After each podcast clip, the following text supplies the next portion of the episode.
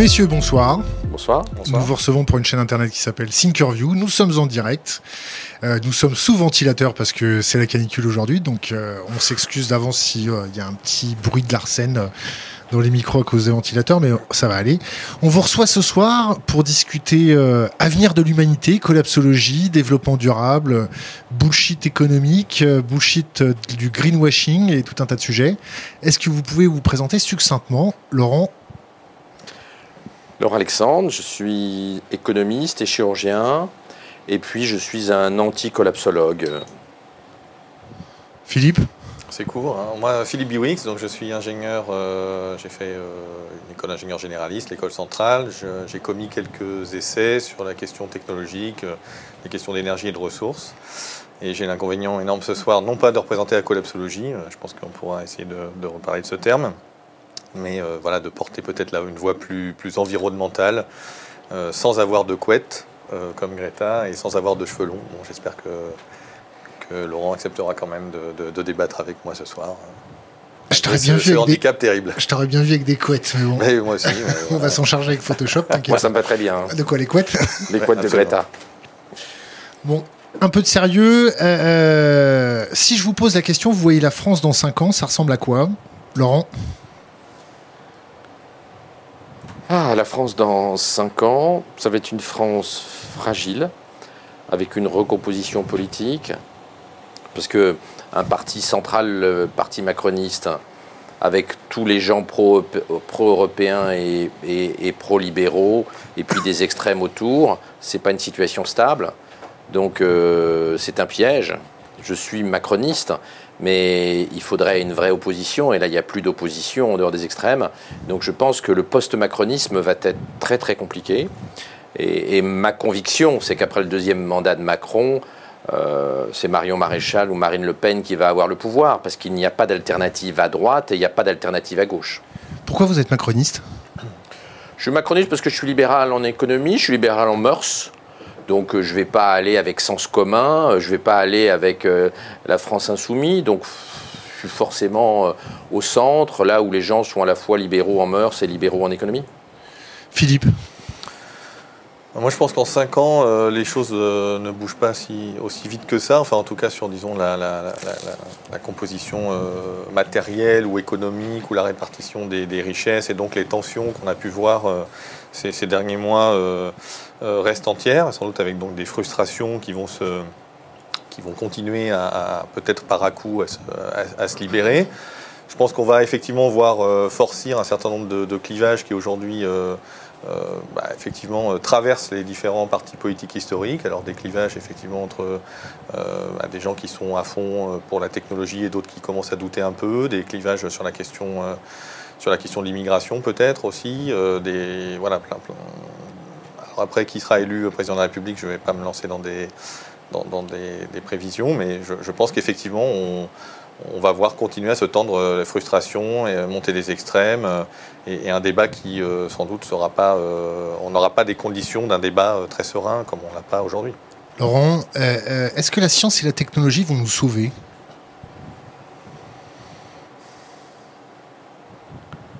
Moi, je ne crois pas à la technologie salvatrice.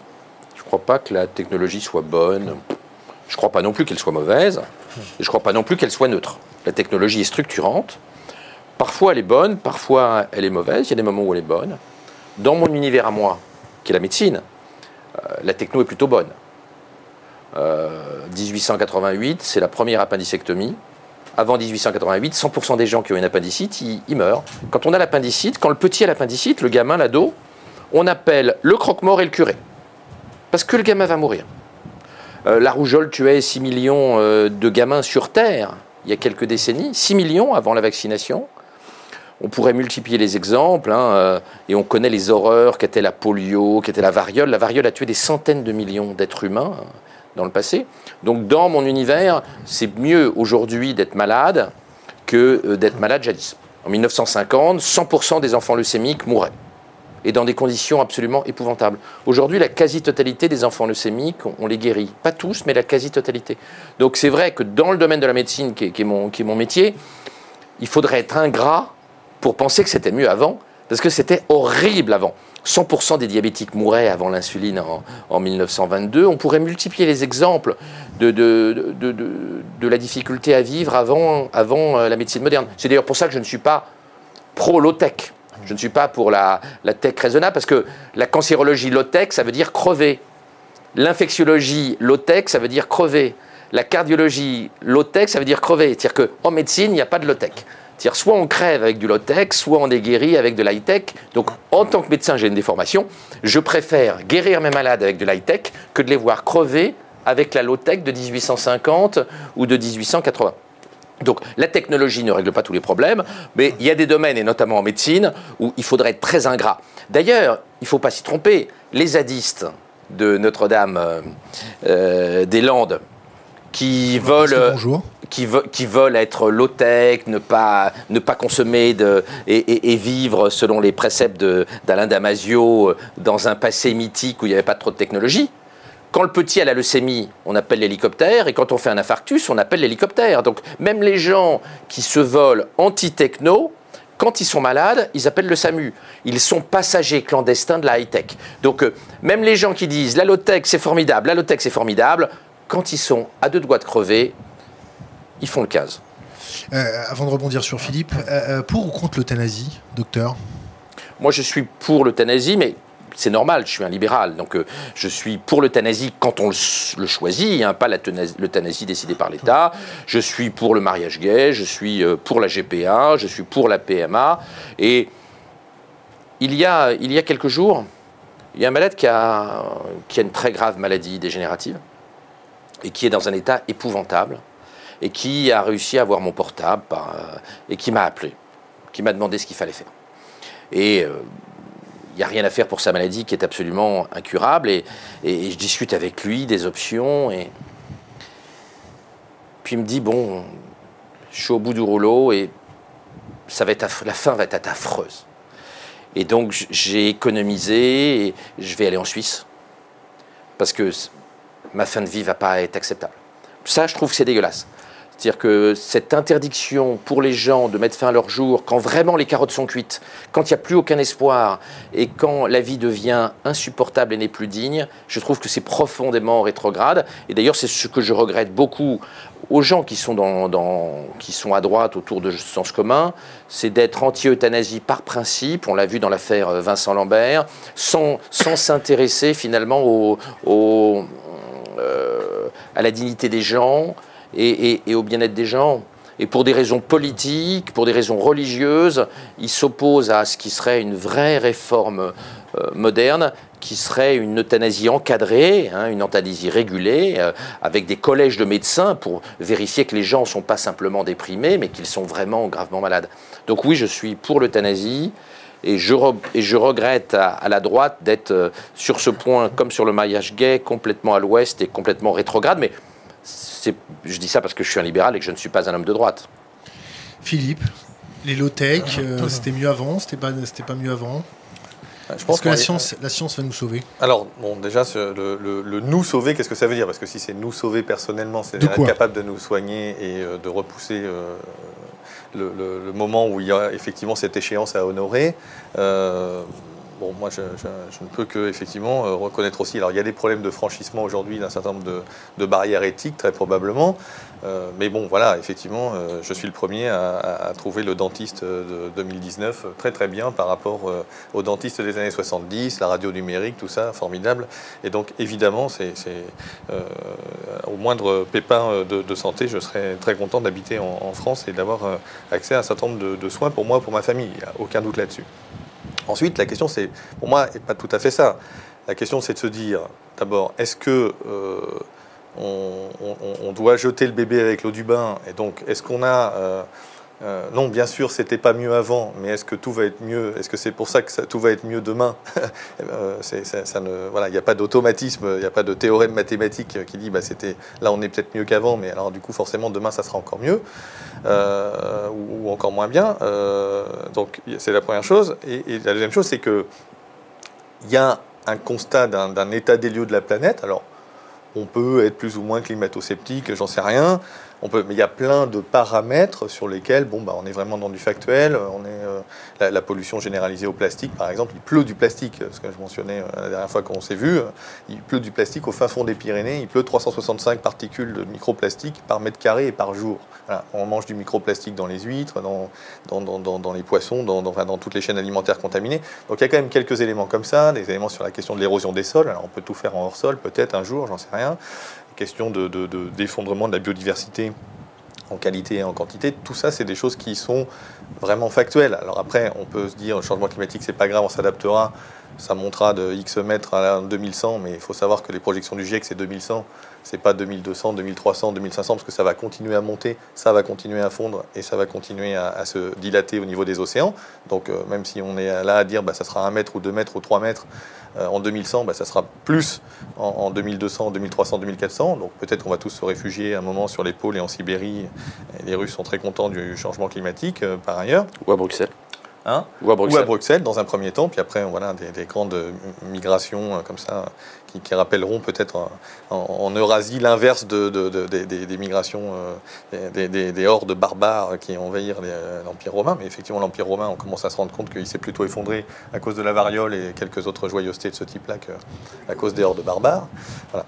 Donc, alors, est-ce que la médecine low-tech, moi non plus, j'en veux pas de la médecine low-tech, alors je mettrais quand même quelques, quelques peut-être nuance, parce qu'il y, y avait un formidable programme de recherche sur la détection précoce du cancer du sein par les chiens. C'est génial, c'est ultra low-tech. Donc c'est en gros, on met un coussin, on dort la nuit avec, après on le fait sentir à des chiens, et quelle que soit la race de chien, 100% de réussite pour détecter le cancer du sein. Bah, voilà un exemple.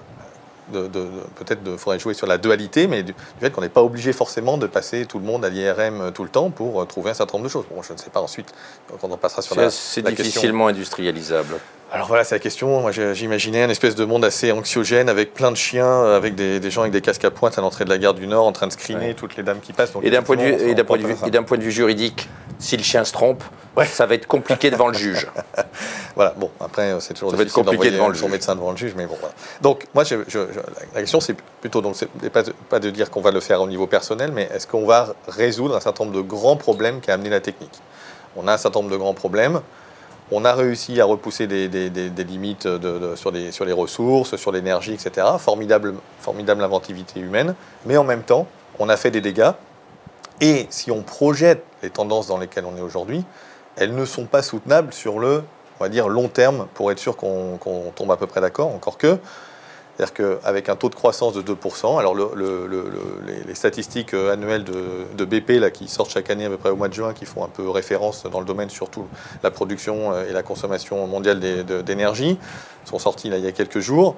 C'est plus 2,8% euh, l'année dernière de l'énergie primaire au niveau mondial et plus 2% en émissions de CO2. C'est-à-dire que les espoirs de de, découplage, comme disent les économistes, de, la croissance, euh, en disant je vais faire de la croissance économique d'un côté, mais je vais réussir à réduire mes émissions de CO2. Ça se passait un peu dans, les, dans la dernière décennie, on était tombé à, même certaines années dans les 0,8%, 1% de, croissance du CO2 contre 2 ou 3% de croissance annuelle. Donc on se disait, ah, ça y est, le découplage arrive. Ben non, patatras, le découplage n'arrive pas du tout. Maintenant, quand on a remplacé quelques centrales à charbon par les centrales à gaz euh, chez, les Allemands, euh, ben, et un peu chez les Chinois aussi, eh bien maintenant c'est reparti euh, comme en 40, si je puis dire. Et donc 2 ou 3 de croissance par an, c'est juste gigantesque. C'est gigantesque. C'est-à-dire que par exemple, juste sur l'électricité mondiale, on ajoute la capacité de production euh, française, plus que la capacité de production française à chaque année. Cette année, c'est même deux fois.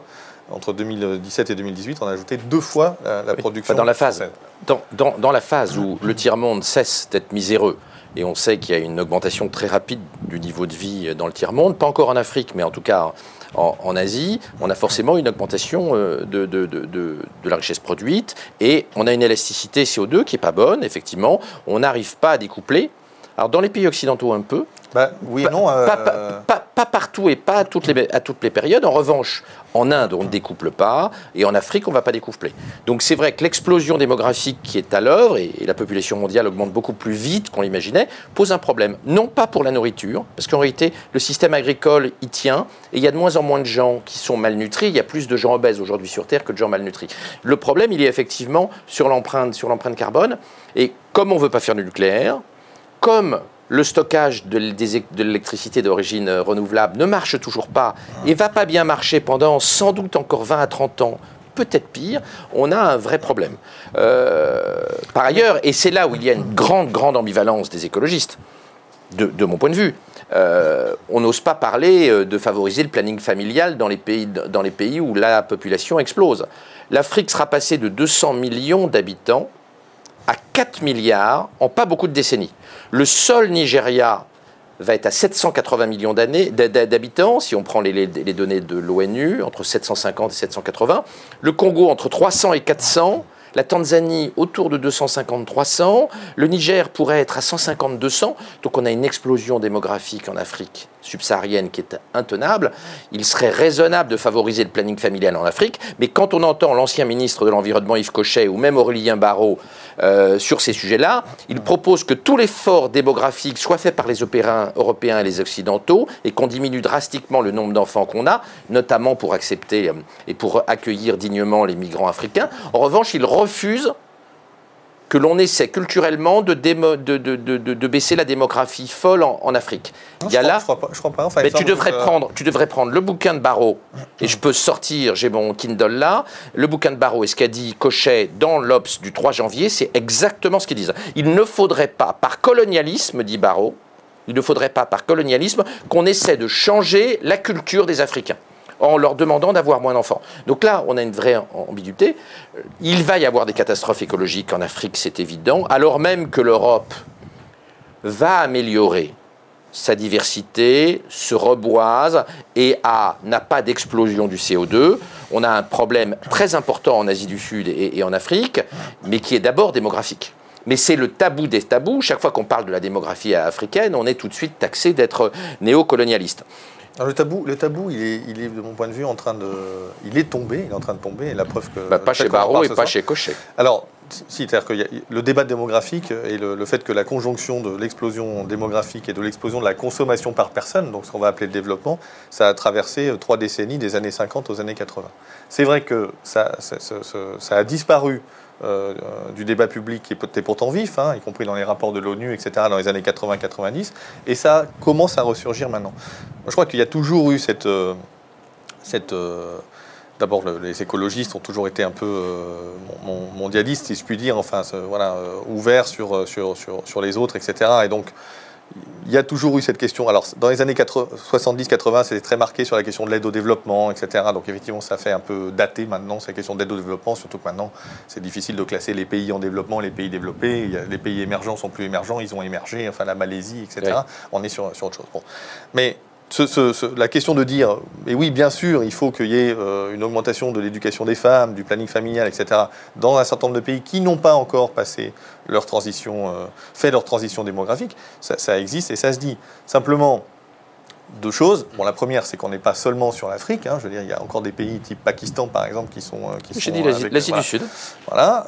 L'Asie du Sud et l'Afrique. et, et on, a une, une- on a une deuxième chose, c'est que le, le coup est déjà parti. C'est-à-dire que quand bien même euh, euh, on, on prendrait euh, toutes les jeunes filles, les jeunes femmes, et on ferait avec eux des formidables programmes de, de planning familial et que sais-je, la, la structure des- de, de la pyramide des âges aujourd'hui dans, dans- dans un certain nombre de pays fait que quoi qu'il arrive, et même avec une natalité pour- assez faible, Mais c'est pour ça qu'il va faut avoir de toute c'est pour ça qu'il faut agir vite Donc, parce que parce que 780 millions d'habitants au Nigeria qui est grand comme le Texas, ça ne peut qu'engendrer une catastrophe écologique là pour de bon et même quand on n'est pas malthusien, euh, ce n'est pas tenable. Donc là il y a un, il y a un véritable danger. En Europe, hein, moi je m'excuse d'être rabat-joie, mais des problèmes écologiques, il y en a beaucoup sur Terre, il y en a en Europe, mais il y a des tas les problèmes écologiques il y a des tas de domaines où l'Europe s'est améliorée.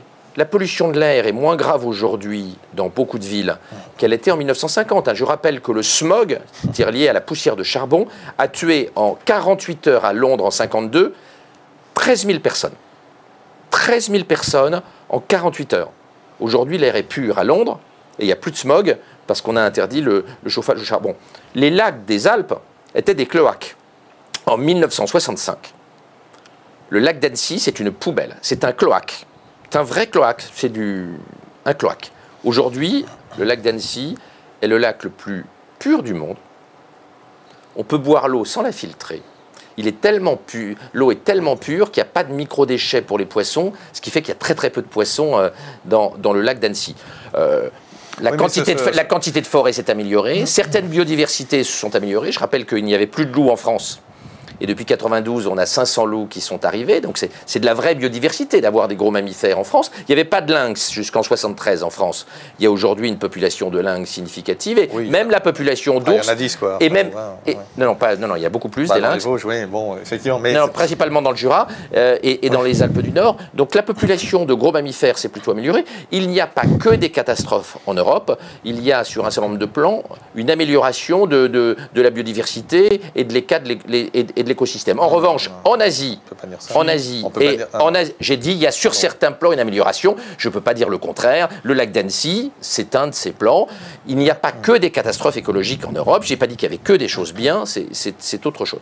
Donc, il y a des domaines dans lesquels ça s'est amélioré. Le bilan, le, bilan n'est pas catastrophique en Europe. En revanche, en Afrique et en Asie du Sud, là, la situation est extrêmement préoccupante. L'Inde est une bombe écologique et l'Afrique noire est une bombe écologique également. Euh, globalement, l'essentiel du travail aujourd'hui, il n'est pas en Europe, il est à faire euh, en Asie du Sud et, et, en Afrique, ce qui ne veut pas dire que l'Europe ne, ne, doivent rien faire. Ah mais la situation écologique de l'Europe est moins dramatique que ce que va devenir l'Asie du Sud et, l'Afrique subsaharienne dans les 50 années qui viennent. Ouais, il faut, faut qu'on mette un chrono comme aux échecs. Quoi, non, non, mais on a tout le temps qu'on veut. Bon, il y, a plein d'arguments, il y a plein de choses vraies et il y a plein de choses extrêmement fallacieuses dans, ce que vous exposez. D'abord, la question de dire il y, a plein de choses qui vont mieux. Oui, c'est vrai qu'il y a des choses qui vont mieux. La pollution de l'air, c'est un bon exemple. Bien sûr, il y a eu des progrès euh, qui ont été faits dans les normes de, ne serait-ce que des, voitures, des camions, etc. Évidemment. Une fois, alors le lac d'Annecy, j'en sais rien, j'y vais pas en vacances et, je, ne bois pas son eau, mais quand on dit par exemple la forêt progresse, mais de quelle forêt parle-t-on? On parle d'une espèce de forêt qui regagne sur des, euh, d'une forêt de bosquet qui regagne sur des terres agricoles qui effectivement euh, plutôt dans des zones euh, montagneuses ou semi-montagneuses où bah, finalement voilà les, rendements et la productivité agricole fait que ce sont plus des terres aujourd'hui qu'on peut qu'on peut exploiter ni pour les cultures ni forcément pour le pour les pâturages parce que effectivement il faut mieux faire des usines avec quelques centaines de vaches et des trucs un peu automatisés et donc du coup la forêt a regagné c'est vrai mais qu'appelle-t-on une forêt d'un point de vue statistique? Il faut qu'on aille se balader ensemble dans la forêt des Landes. Il n'y a rien. Il n'y a rien. Ce pas des forêts, ce sont des monocultures avec du pin Douglas, avec des choses comme ça. Et on n'a pas du tout, enfin, on ne peut pas s'amuser à dire que, voilà, par exemple, le problème de la déforestation mondiale, bah, nous, ça va bien, et puis en Asie du Sud-Est, ça va pas. Non, c'est plus compliqué que ça. Ensuite, ce que je conteste fortement, c'est le fait de dire que finalement, le problème et dans les pays, on va dire, euh, du Sud, au sens large, et que chez nous, ça va plutôt mieux. Non, parce qu'en fait, nous avons déporté, bien évidemment, une partie de notre euh, empreinte écologique dans les autres pays. Et donc, si aujourd'hui, il y a de la déforestation euh, au, Congo, par exemple, eh ben c'est parce qu'on commence à y faire des plantations De, de, palme, on fait du selective logging, ce qu'on appelle selective logging, c'est-à-dire qu'on on débarque avec des bulldozers et on va chercher un arbre tous les tous les, tous les euh, deux hectares, mais en fait avec des routes qu'on ouvre au bulldozer pour aller chercher cet arbre-là, bah, pour faire nos, terrasses euh, en bois tropical qui vont être si formidablement euh, résistantes à la pluie. C'est quand même ça la réalité. Donc aujourd'hui, c'est bien en partie en partie, pas que, mais le fait qu'un certain nombre de pays sont devenus, sont devenus, sont historiquement depuis longtemps des fournisseurs de ressources ou sont devenus usines du monde, puisque quand on prend la, Chine, c'est une partie de ces émissions de CO2 sont en des émissions de CO2 qui devraient quelque part nous être attribuées, mais qui sont inattribuables d'un point de vue, je dirais, euh, euh, système économique ou quoi que ce soit. C'est très compliqué de, faire ça, mais il y a des études qui ont faites très officielles par le ministère de l'écologie qui montrent très bien que les émissions de CO2 en France par personne, par personne, donc c'est même pas juste une histoire d'augmentation légère de la population, notre poids moyen écologique augmente aujourd'hui en France, que ce soit en CO2 ou en ressources à travers le bilan des imports-exports. Grosso modo, on fabrique des Airbus on consomme du titane, je sais pas quoi, de l'aluminium, puis on les exporte. Et puis par contre, on importe beaucoup de choses qui sont des, produits de, grande consommation. Et le bilan de tout ça fait qu'à la fin, ben, on importe des ressources et du CO2. Alors si, si on prend à l'échelle de toute l'Europe, ce n'est pas vrai. L'Europe est excédentaire, a une balance commerciale excédentaire. Donc l'Europe exporte plus de produits industriels qu'en en importe. Donc en réalité, nous, nous, ex, en, réalité, nous n'exportons pas tant de CO2 que ça, puisqu'on produit plus de choses qu'on exporte que de choses qu'on importe. Donc en réalité, pour la France, qui a une balance commerciale très négative, c'est vrai, à l'échelle de l'Europe, si on intègre l'Allemagne et puis l'axe industriel qui va de Munich jusqu'à jusqu'à Amsterdam, eh bien, eh bien, eh bien, ça n'est pas vrai. Moi, j'ai jamais dit que la situation était parfaite. J'ai dit qu'il euh, ne fallait pas être malthusien parce que nous ne pouvons pas être malthusiens et que nous ne pouvons pas être décroissantistes. Et d'ailleurs, la crise des Gilets jaunes a montré que les bobos euh, du 16e arrondissement et du Café de Flore qui pensent qu'une décroissance avec 30% de baisse du niveau de vie des classes populaires, ça va amuser les gilets jaunes, ils se foutent le doigt dans l'œil jusqu'au coude. Donc les classes populaires ne veulent pas de décroissance, elles veulent plus de croissance. Donc d'un point de vue politique, c'est une impasse si on veut, sauf si on veut voir arriver les extrêmes au pouvoir extrêmement rapidement. Et puis, et puis j'ai dit qu'il faut quand même voir que la science peut, la technologie peut diminuer notre consommation de matériaux et d'énergie par unité de richesse produite. Ça n'est pas automatique, ça n'est pas toujours le cas, mais je vous rappelle que dans un téléphone portable, il n'y a qu'un dollar de métaux. Ah, en 2 euros, c'est moi qui ai fait le calcul. Ah, moi, j'ai vu sur les tout derniers. Alors, j'ai vu sur les tout derniers 1 dollar. Parce que, comme tu sais, Apple a essayé de, diminuer son, son empreinte. 1 dollar. Donc, euh, on voit qu'on peut créer énormément de valeur. Et dans un téléphone portable, il y a une création de valeur qui est absolument incroyable, d'utilité pour les gens, avec finalement très peu de métaux. Hein. L'iPhone, c'est un dollar de métal, alors que ça remplace une télé, le téléphone, l'appareil photo, le caméscope et, et, et, plein, et plein d'autres choses. Donc, mais qu'on le change tous les 18 mois. Donc, en fait, certes, mais comme tu sais, Apple s'engage à recycler la quasi-totalité des métaux, euh, euh, des, métaux. Et finalement, il y a très peu de métaux dans un iPhone. Et l'arrière de l'iPhone, par exemple, c'est du verre, c'est intégralement du verre. Et le verre, c'est du silicium. Avant qu'on manque de sable sur Terre, je serais mort depuis très longtemps. Donc, il ne faut pas non plus catastropher. Euh, le discours catastrophique qu'on voit émerger à l'heure actuelle, il me paraît très dangereux. D'abord parce que quand Aurélien Barraud, quand Aurélien propose d'interdire la 5G, ça veut dire qu'on va devenir un pays sous-développé et qu'on va être vassalisé par la Chine et par euh, les puissances industrielles qui, elles, ne sont pas On est déjà vassalisé par les États-Unis, quand même. Certes, mais ce euh, c'est pas la peine de l'être encore plus sur le plan technologique. Et puis, d'autre part, tout ce discours collapsologique fou, il va déprimer, euh, il va déprimer et démoraliser les gamins. Euh, je m'excuse, mais euh, récemment, mon copain Babo était à une conférence et il y a une jeune fille qui, qui a dit Monsieur, vous ne trouvez pas scandaleux que mon médecin refuse de me faire stériliser Je veux me faire stériliser pour diminuer mon empreinte CO2. Le discours fou, le discours fou qui n'est pas le tien. Le discours apocalyptique fou rend les gamins malades. Quand Vargas, la militante, euh, la militante politique, fait un bouquin qui est l'un des cinq bouquins les plus vendus en France en ce moment sur la catastrophe, et qu'elle explique à la radio récemment, je cite, à 1,5 degré, il y aura de façon certaine 4 milliards de morts sur Terre à cause du réchauffement climatique. Et si on monte à 2 degrés, 6 milliards de morts. C'est délirant c'est dégoûtant, ça démoralise les gamins, et c'est totalement faux, de prendre la question écologique et d'en faire une question religieuse et de démoraliser la population entière, c'est très mal, notamment pour les gamins. On embrigade les gamins en les, en les paniquant. Il y a de plus en plus de témoignages. Le rédacteur en chef d'un grand journal français me disait, ma gamine a été traumatisée à l'école, et on lui a expliqué, euh, sa gamine est en, primaire, on, on, lui a expliqué que la fin du monde était proche. Et la gamine est rentrée, est rentrée et rentrer en pleurant à la maison. Il faut arrêter de paniquer les gamins. La question écologique est sérieuse. Moi, je ne suis pas un climato-sceptique. Je prends très au sérieux la question du CO2, des particules fines qui sont très mauvaises pour la santé. Mais tout ce discours de folie qui fait croire que la fin du monde et, la mort de, est à quelques années n'est pas raisonnable. Quand Cochet dit il y a plus de 50% de chances que toute l'humanité meure à brève échéance Ce n'est pas raisonnable. Ce discours apocalyptique, il est dangereux, il est démoralisant. Puis en plus, si la Terre doit disparaître dans quelques années, c'est pas la peine de se casser le cul pour essayer d'améliorer le monde qui vient. Euh, il n'est pas bien de, conduire les gamins à tous être sous Prozac dans 5 ans. Il faut un discours écologiste raisonnable. Philippe Biwix, l'effondrement, il est, il est probable ou il est certain? En fait, tout dépend de, de ce qu'on appelle un effondrement et tout dépend du terme.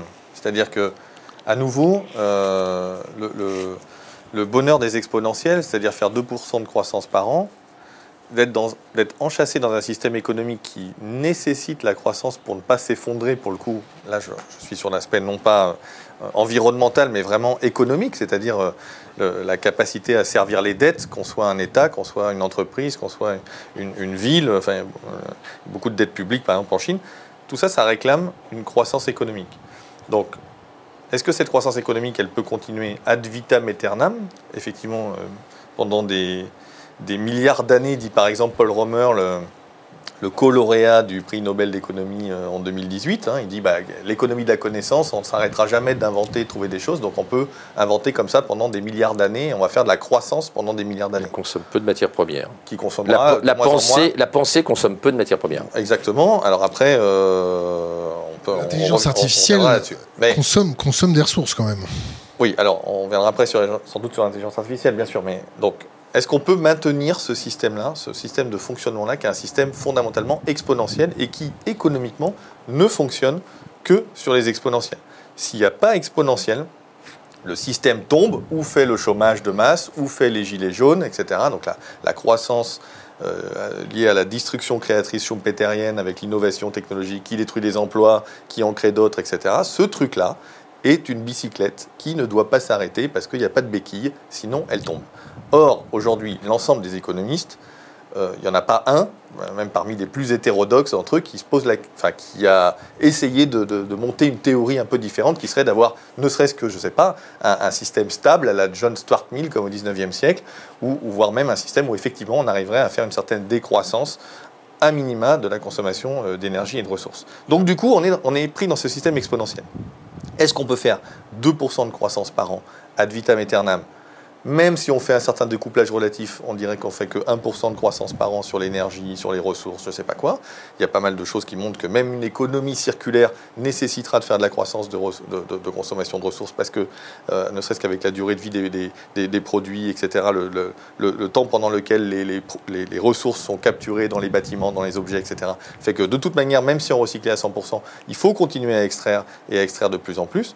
Eh bien, la réponse est non, c'est pas possible à terme, puisque si je fais 1000 ans de croissance à 2%, alors 1000 ans, on pourrait dire c'est très loin, en même temps, c'est quand même tout proche, si on se posait un peu des questions morales et philosophiques. Hein. Francis Bacon, c'est 400 ans, hein, celui qui a théorisé le, bonheur du genre humain par, euh, par le progrès technologique. 1000 ans, ça fait qu'on aurait multiplié par 400 millions la consommation d'énergie ou la consommation de ressources par rapport à aujourd'hui, multiplié par 400 millions. Alors, on peut faire x 10 000, paraît-il, avec les énergies renouvelables si on, capturait 100% de l'énergie solaire incidente sur la planète Terre. Je ne suis pas sûr qu'on ait envie d'en arriver là complètement. Mais bon, x 400 millions, ça va devenir un peu compliqué. Donc, de toute manière, ça veut dire qu'il y a un moment ou un autre, la physique est têtue, les mathématiques sont têtues, on pioche dans des stocks, les énergies fossiles, il y en a encore beaucoup, beaucoup trop d'ailleurs, malheureusement, pour faire péter la planète. Enfin, je veux dire, pour disons, faire diverger par rapport à un historique de climat qui n'a jamais été stable par ailleurs, mais là, le, faire diverger un peu sérieusement et un peu rapidement, donc on ne sait pas trop ce que ça peut donner.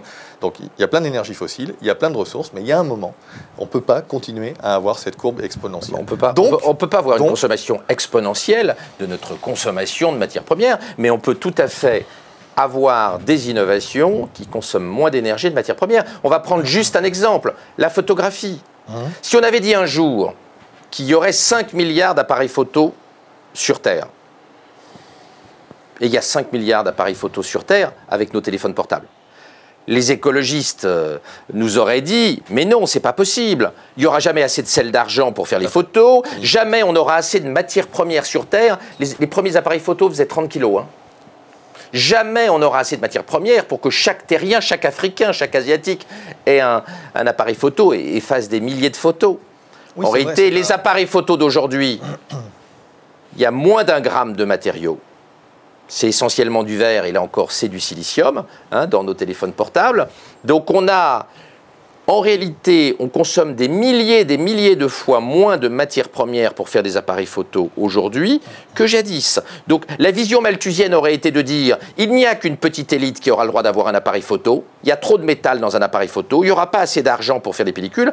Puis la vision technologique, qui ne marche pas toujours, mais qui l'a marché, c'est de dire ben non, en 2019, tout le monde a un appareil photo, il pèse quelques grammes, euh, il n'y a quasiment pas de matières premières dedans, les matières premières sont recyclées, et donc on a euh, les matières secondaires sont assez largement recyclées dans le cas des appareils photo des téléphones portables. On y Donc, tout à l'heure si vous voulez, mais il y, a des études parfaitement claires sur le, programme des Nations Unies pour l'environnement. C'est peut-être un repère de crypto-communistes malthusiens. C'est parce que c'est de. C'est parce que j'ai dit. Alors attends, laisse-moi. à moins de 1%. Laisse-moi finir. Le programme de recyclage chez Apple, il progresse et dans les années qui viennent, il va, il va progresser. Je suis persuadé qu'on va arriver à des taux de recyclage qui vont être raisonnables. Et de toute façon, on consomme tellement peu de matières premières pour faire un appareil photo que c'est finalement euh, de, de, dans nos photophones. que, de plus en plus à en prendre que ça n'est que ça n'est que ça n'est pas finalement dramatique. Donc il y a des catastrophes qui ne sont pas arrivées. On en connaît d'autres.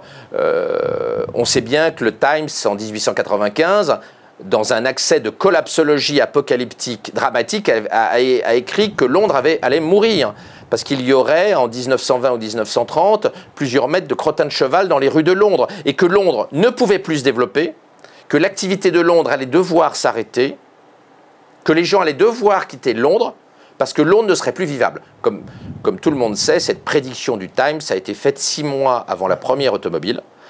Les collapsologues de l'époque, il y en avait déjà, n'avaient pas prévu que la technologie allait euh, régler le problème. De la même façon que euh, nos ancêtres, il y a quelques milliers d'années, étaient très inquiets parce qu'il manquait de silex. Il n'y avait pas beaucoup de beau silex. Euh, les collapsologues de l'époque, je suis persuadé, devaient être consternés de la pénurie de silex. Et comme on sait, ils ont inventé le fer, le cuivre, et ils sont passés à la métallurgie. Et on n'a pas de pénurie de silex aujourd'hui, on a réglé le problème. Philippe Bon, l'exemple de l'appareil photo, euh, très bien. Euh, Je n'ai pas de problème avec le fait que les appareils photo se sont, euh, se sont allégés et consomment beaucoup moins de matières premières Donc c'est possible dans la, dans la, Bien sûr, c'est possible. On trouvera toujours des exemples. Alors, la tarte à la crème la, plus ultime, c'est le câble de cuivre hein, qu'on a, remplacé par la fibre optique. C'est super, c'est du verre aussi, du silicium. Bon, alors passons qu'il faut mettre quelques produits pour doper la fibre de verre, dont certaines terres rares comme l'herbium, bon, pour augmenter les indices de réfraction, mais c'est pas grave. Et déjà, dès les années 30, il y avait des gens comme Buckminster Fuller, par exemple, qui parlaient de d'éphéméralisation au lieu de dématérialisation, pour euh, effectivement euh, dire que, bah, vous inquiétez pas, euh, on n'est pas tombé en, en, On va rendre des services beaucoup plus grands avec beaucoup moins de matière. Bon, très bien, ça marche pour l'appareil photo. Mais prenons les voitures, par exemple. Il se passe juste exactement l'inverse. Aujourd'hui, la voiture moyenne augmente en poids. Donc on n'est pas en train de dématérialiser les voitures, on est au, contraire en train de consommer de plus en plus de ressources, même si il y a moins de métal. sur la métallurgie. Et il y a, moins, de métal dans une voiture que jadis. Enfin, elle pèse plus lourd, donc in fine, euh, c'est qu'il y a plus de métal hein, globalement, parce que même s'il y a 200-300 kg. Et c'est comme les avions, il y a des hydrates, de, il, y a des, fibres de carbone qui remplacent le métal dans. Quand elle sort Et on manque pas de carbone. Hein. Oui, enfin. Euh, pas trop. Ne serait-ce que dans l'atmosphère.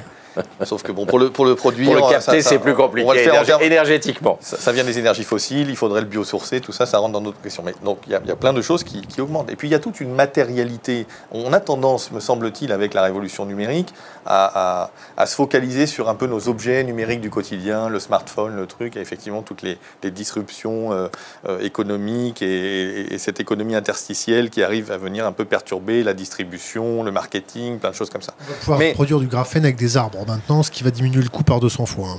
Voilà, sans doute, mais in fine, il y, a plein de choses qui, sont extrêmement matérielles et qui malheureusement vont le rester. C'est-à-dire que bah, une route, euh, je veux bien qu'on essaye de gagner un petit peu sur l'épaisseur euh, de, bitume qu'on va y mettre, euh, mais bon, ça a des limites. Quand on va faire des infrastructures, des ponts, des lignes grande vitesse, des aéroports, bah, tout ça c'est une matérialité aussi. Ça consomme d'ailleurs aussi pas mal de sable et pour le coup, il, paraît qu'il va manquer plus vite qu'on ne le croit parce qu'il y a plusieurs types de sable. Il y a des sables concassés, des sables roulés et, on commence à manquer un peu de sable roulé qui est sable de rivière. Donc, euh, on n'est pas du tout, du tout, du tout en train de dématérialiser. Et quand on dématérialise, ou quand on fait de l'efficacité, c'est-à-dire qu'effectivement on arrive à rendre un service, par exemple un service de mobilité avec du covoiturage, euh, où on va consommer effectivement moins de ressources ou d'énergie, bah, le problème c'est qu'on est assez souvent, pour pas dire en permanence, rattrapé par l'effet rebond. C'est-à-dire qu'il y a cet effet volume qui fait que, oui, effectivement, unitairement, chaque geste euh, va, va, va, représenter moins. Donc peut-être, je vais dire, tiens, pour reprendre l'exemple de, des appareils photo, on va dire, chaque, euh, chaque photo stockée dans un data center aujourd'hui va consommer moins d'énergie et de ressources mais on fait que la plus même de photo, photos. mais on fait, mais on plus, fait de plus de photos, ou elle pèse plus lourd parce qu'on va avoir euh, une course comme ça un peu de, de, de marketing. L'effet rebond, l'effet rebond est facilité par le fait que l'énergie et les matières premières sont aujourd'hui quasi gratuites. Tout à fait. Il ne faut pas oublier qu'un litre d'essence, malgré euh, 60% d'impôts, coûte moins cher qu'un litre de badois. Donc euh, l'énergie est gratuite, Hein. les matières premières sont gratuites Gratuit. parce qu'elles sont très abondantes. Hein. Et donc effectivement, on en consomme beaucoup parce qu'il n'y a pas un prix élevé. Si le cuivre était dix fois plus cher, les industriels l'économiseraient. Si euh, les dérivés du pétrole étaient dix fois plus chers, on les économiserait. Nous sommes dans une situation de gâchis Hein. parce qu'on est dans une situation d'abondance des matières premières et de l'énergie qui ont un prix très faible. Hein. Et si on veut diminuer les gâchis, en tant que libéral, je pense qu'il n'y a qu'une solution, c'est le prix. C'est de mettre une taxe sur le CO2, c'est de mettre une taxe sur l'énergie, il y en a déjà, mais euh, cela ne suffit pas. Euh, effectivement, nous gâchons parce que matières premières et énergie, contrairement à ce que les gens pensent, sont quasi gratuits dans notre société et il faut mettre un prix sur ces éléments quand ils sont polluants. Alors, sur la pénurie, j'ai vu récemment euh, un papier qui expliquait que dans 12 ans, il n'y aurait plus d'eau sur Terre. D'eau? D'eau, oui, oui, d'eau. Alors, je, veux rassurer tout le monde. hein. Quand on consomme de l'eau, quand on boit un litre d'eau, comme on est en train de le faire parce qu'il fait très très chaud dans, dans- dans le studio, on- à la fin, on pisse un litre d'eau. L'eau ne disparaît pas. Les seules choses qui disparaissent quand on les consomme, c'est le charbon, le gaz, le pétrole, parce que ça, ça se transforme euh, en, en- en CO2. Mais sinon, euh, le cuivre, quand on l'utilise, Alors malheureusement, il y a une exception à ça qui est terrible. Euh, ju- Juste une le cuivre, quand on l'utilise, ben, on peut le recycler. Alors, on peut le faire plus ou moins bien, mais si le prix du cuivre monte, on recyclera plus. Donc, il y a quand même pas mal de domaines dans lesquels il n'y a pas de disparition de la ressource, il y a juste une transformation. Et aujourd'hui, on ne recycle pas assez pour une raison très simple. C'est que comme les matériaux sont quasi gratuits, on n'a pas d'intérêt économique à les recycler. Mais si demain il y a une vraie pénurie, on recyclera et on trouvera des méthodes pour diminuer la consommation de, de métaux. C'est tout à fait le. Alors, il y a, il y a tu une ne part- peux qu'être d'accord. non, mais il y a, y y des choses. sans- Alors l'exception, c'est qu'en fait, malheureusement, non. euh, une partie de nos métaux et une partie, alors plus ou moins grande selon chacun des 60 Mhm. métaux différents, euh, les usages sont dissipatifs, sont Oui. dispersifs, parce qu'effectivement, alors le câble de cuivre, c'est parfait, je récupère mon câble de cuivre. Oui, bien sûr. Mais quand le cuivre, c'est sur euh, la caténaire, euh, hein, ce qui alimente le train, ben, le pantographe qui va user la, la caténaire, et donc il y a du cuivre qui va se disperser, ça va être usé, on va pas pouvoir recycler. On va à pas 100%. recycler à 100%. Et Bien quand sûr. on va faire de la vigne bio, bah, c'est pareil, on va mettre du sulfate de cuivre, de la bouillie bordelaise sur les va- terres agricoles. qu'on va pas récupérer. qu'on va pas récupérer, mais tu, es d'accord avec moi, mettre de- le cuivre étant toxique pour la santé, il faudrait arrêter d'en mettre sur la vigne. Et donc revenir avec des pesticides de synthèse, dont je ne vais pas dire je suis d'accord, mais c'est un problème. Mais le cuivre, le cuivre est plus dangereux et pour ta santé. Un énorme problème. Je Pour peux te dire en tant que médecin que le cuivre est dangereux. On le fait passer pour un produit bio, mais il n'est pas bio et il est vraiment toxique et il est plus toxique, hélas, que les produits phytosanitaires de, Il de- pour les sols, de synthèse. il, est, il est- etc. il est toxique pour les, et puis, et puis pour les paysans qui l'utilisent. Donc euh, on ferait mieux de mettre moins de cuivre dans le pinard. Bon, à voir, parce que le reste doit être un peu, euh, et pas forcément euh, folichon non plus, j'en sais rien, mais c'est un vrai sujet, et on voit bien qu'en fait, quand on prend les problèmes, elles sont moins simples peut-être que euh, ce que parfois le, débat mé- médiatique euh, euh, amène à- à rendre un peu trop caricatural, sans doute, effectivement. Mais donc, on, on a quand même ce- ces usages dispersifs qui, sont, qui peuvent être assez nombreux, hein, dans le cas du Bien titane, euh, dans le colorant blanc, dans les crèmes solaires, euh, bio ou pas bio, euh, voilà, on, on a, on a le des usages le comme ça. titane dans les, dans, les va- médic- dans les médicaments. Voilà, on va disperser. En fait, on va, on va aller prendre ça dans des endroits qui ont été concentrés par la planète pendant quelques millions, dizaines de millions d'années, et puis on va aller disperser ça finalement dans les océans. On a des, a des techniques pour les récupérer d'ailleurs. On, pourrait même le filtrer à terme dans les océans, Bah, à long terme. Je ne dis pas dans 10 ou 20 ans, mais à long terme, on pourrait récupérer ce qui est dispersé en le filtrant dans les océans. Faudrait on- beaucoup, beaucoup, ça coûte cher. beaucoup, beaucoup d'énergie. Non, mais ça coûte cher. Ça coûte cher et ça suppose qu'on règle euh, notre problème de stockage des énergies Bon, renouvelables. mais les économies, donc les économistes, effectivement, il y, a- il y a cette question du recyclage. Évidemment, plus la matière première est chère, plus le recyclage et moins, va être- et va moins on va la gâcher. intéressant. Et moins on va la gâcher. Donc aujourd'hui, quand vous recyclez par exemple des batteries euh, lithium, euh, cobalt, typiquement toutes les batteries un peu de, de, de- des- de nos objets numériques du, du quotidien, eh ben, en fait, n'est récupéré que le cobalt, cobalt nickel, mais pas Bien la sûr. partie lithium parce qu'en fait, c'est, ça- c'est trop cher. Une ça vaut question, pas le une coup, question et- Internet, une société minière sur la Lune, euh, est-ce que vous y pensez? À, à- à très long terme, on sait que le patron d'Amazon pense qu'on va aller chercher des matières premières sur les autres planètes. Moi, ça ne me semble pas impossible. Mais je ne dis pas que ce soit faisable, ça ne me semble pas impossible, mais c'est pas demain matin. Non. De toute façon, il ne serait pas rentable d'aller chercher des métaux ailleurs, sauf peut-être certains produits euh, de l'hydrogène, mais euh, ça reste à discuter. Tout simplement parce qu'il y a plein de matières premières sur la Terre. C'est-à-dire, si demain les métaux valent plus cher, on va trouver des substituts, mais surtout on va creuser davantage. Au on sait bien que par rapport Bien aux sûr. années 60, le stock qui existe aujourd'hui est plus important que ce qu'il y avait en 60, parce que les techniques se sont améliorées pour récupérer les métaux. Donc d'aller faire euh, 100 millions de kilomètres en allant euh, sur Mars ou sur une autre planète, la Lune étant à 300 000 kilomètres, pour aller chercher des métaux aujourd'hui, n'a pas de sens parce qu'il reste plein, plein, plein, plein de métaux sur C'est Terre. tellement, tellement, tellement plus simple, par exemple, de faire sauter euh, le traité sur l'Antarctique. C'est beaucoup plus facile d'exploiter dans l'Antarctique des métaux à terme, dans quelques, j'en sais rien, Ouais, dizaines d'années ou siècles. il y a quand même pas mal de glace. C'est pas si fastoche que ça Non, ça l'Antarctique. va fondre tranquillement. Mais- mais- D'aspirer le fond des océans. Non mais, Mais- voilà. Alors, mais, si mais on est prêt effectivement, à- d'aller d'aller dans l'espace, c'est envisageable à long terme. À court terme, il n'y a pas d'intérêt parce qu'il reste beaucoup de métaux sur Terre. Genre les nodules polymétalliques. Hum, par exemple. Il y en a plein. Ils ne sont pas rentables à exploiter. Mais aujourd'hui, mais si demain le prix du nickel est multiplié par 30, les nodules seront exploités et seront, il sera très rentable de, de les exploiter. Mais aujourd'hui, le nickel est extrêmement peu cher. De toute façon, il n'y a quasiment pas de métaux chers aujourd'hui. Il n'y en a quasiment pas. Qu'est-ce que vous pensez du fait qu'il y ait une mine de charbon qui soit bloquée ce week-end en Allemagne?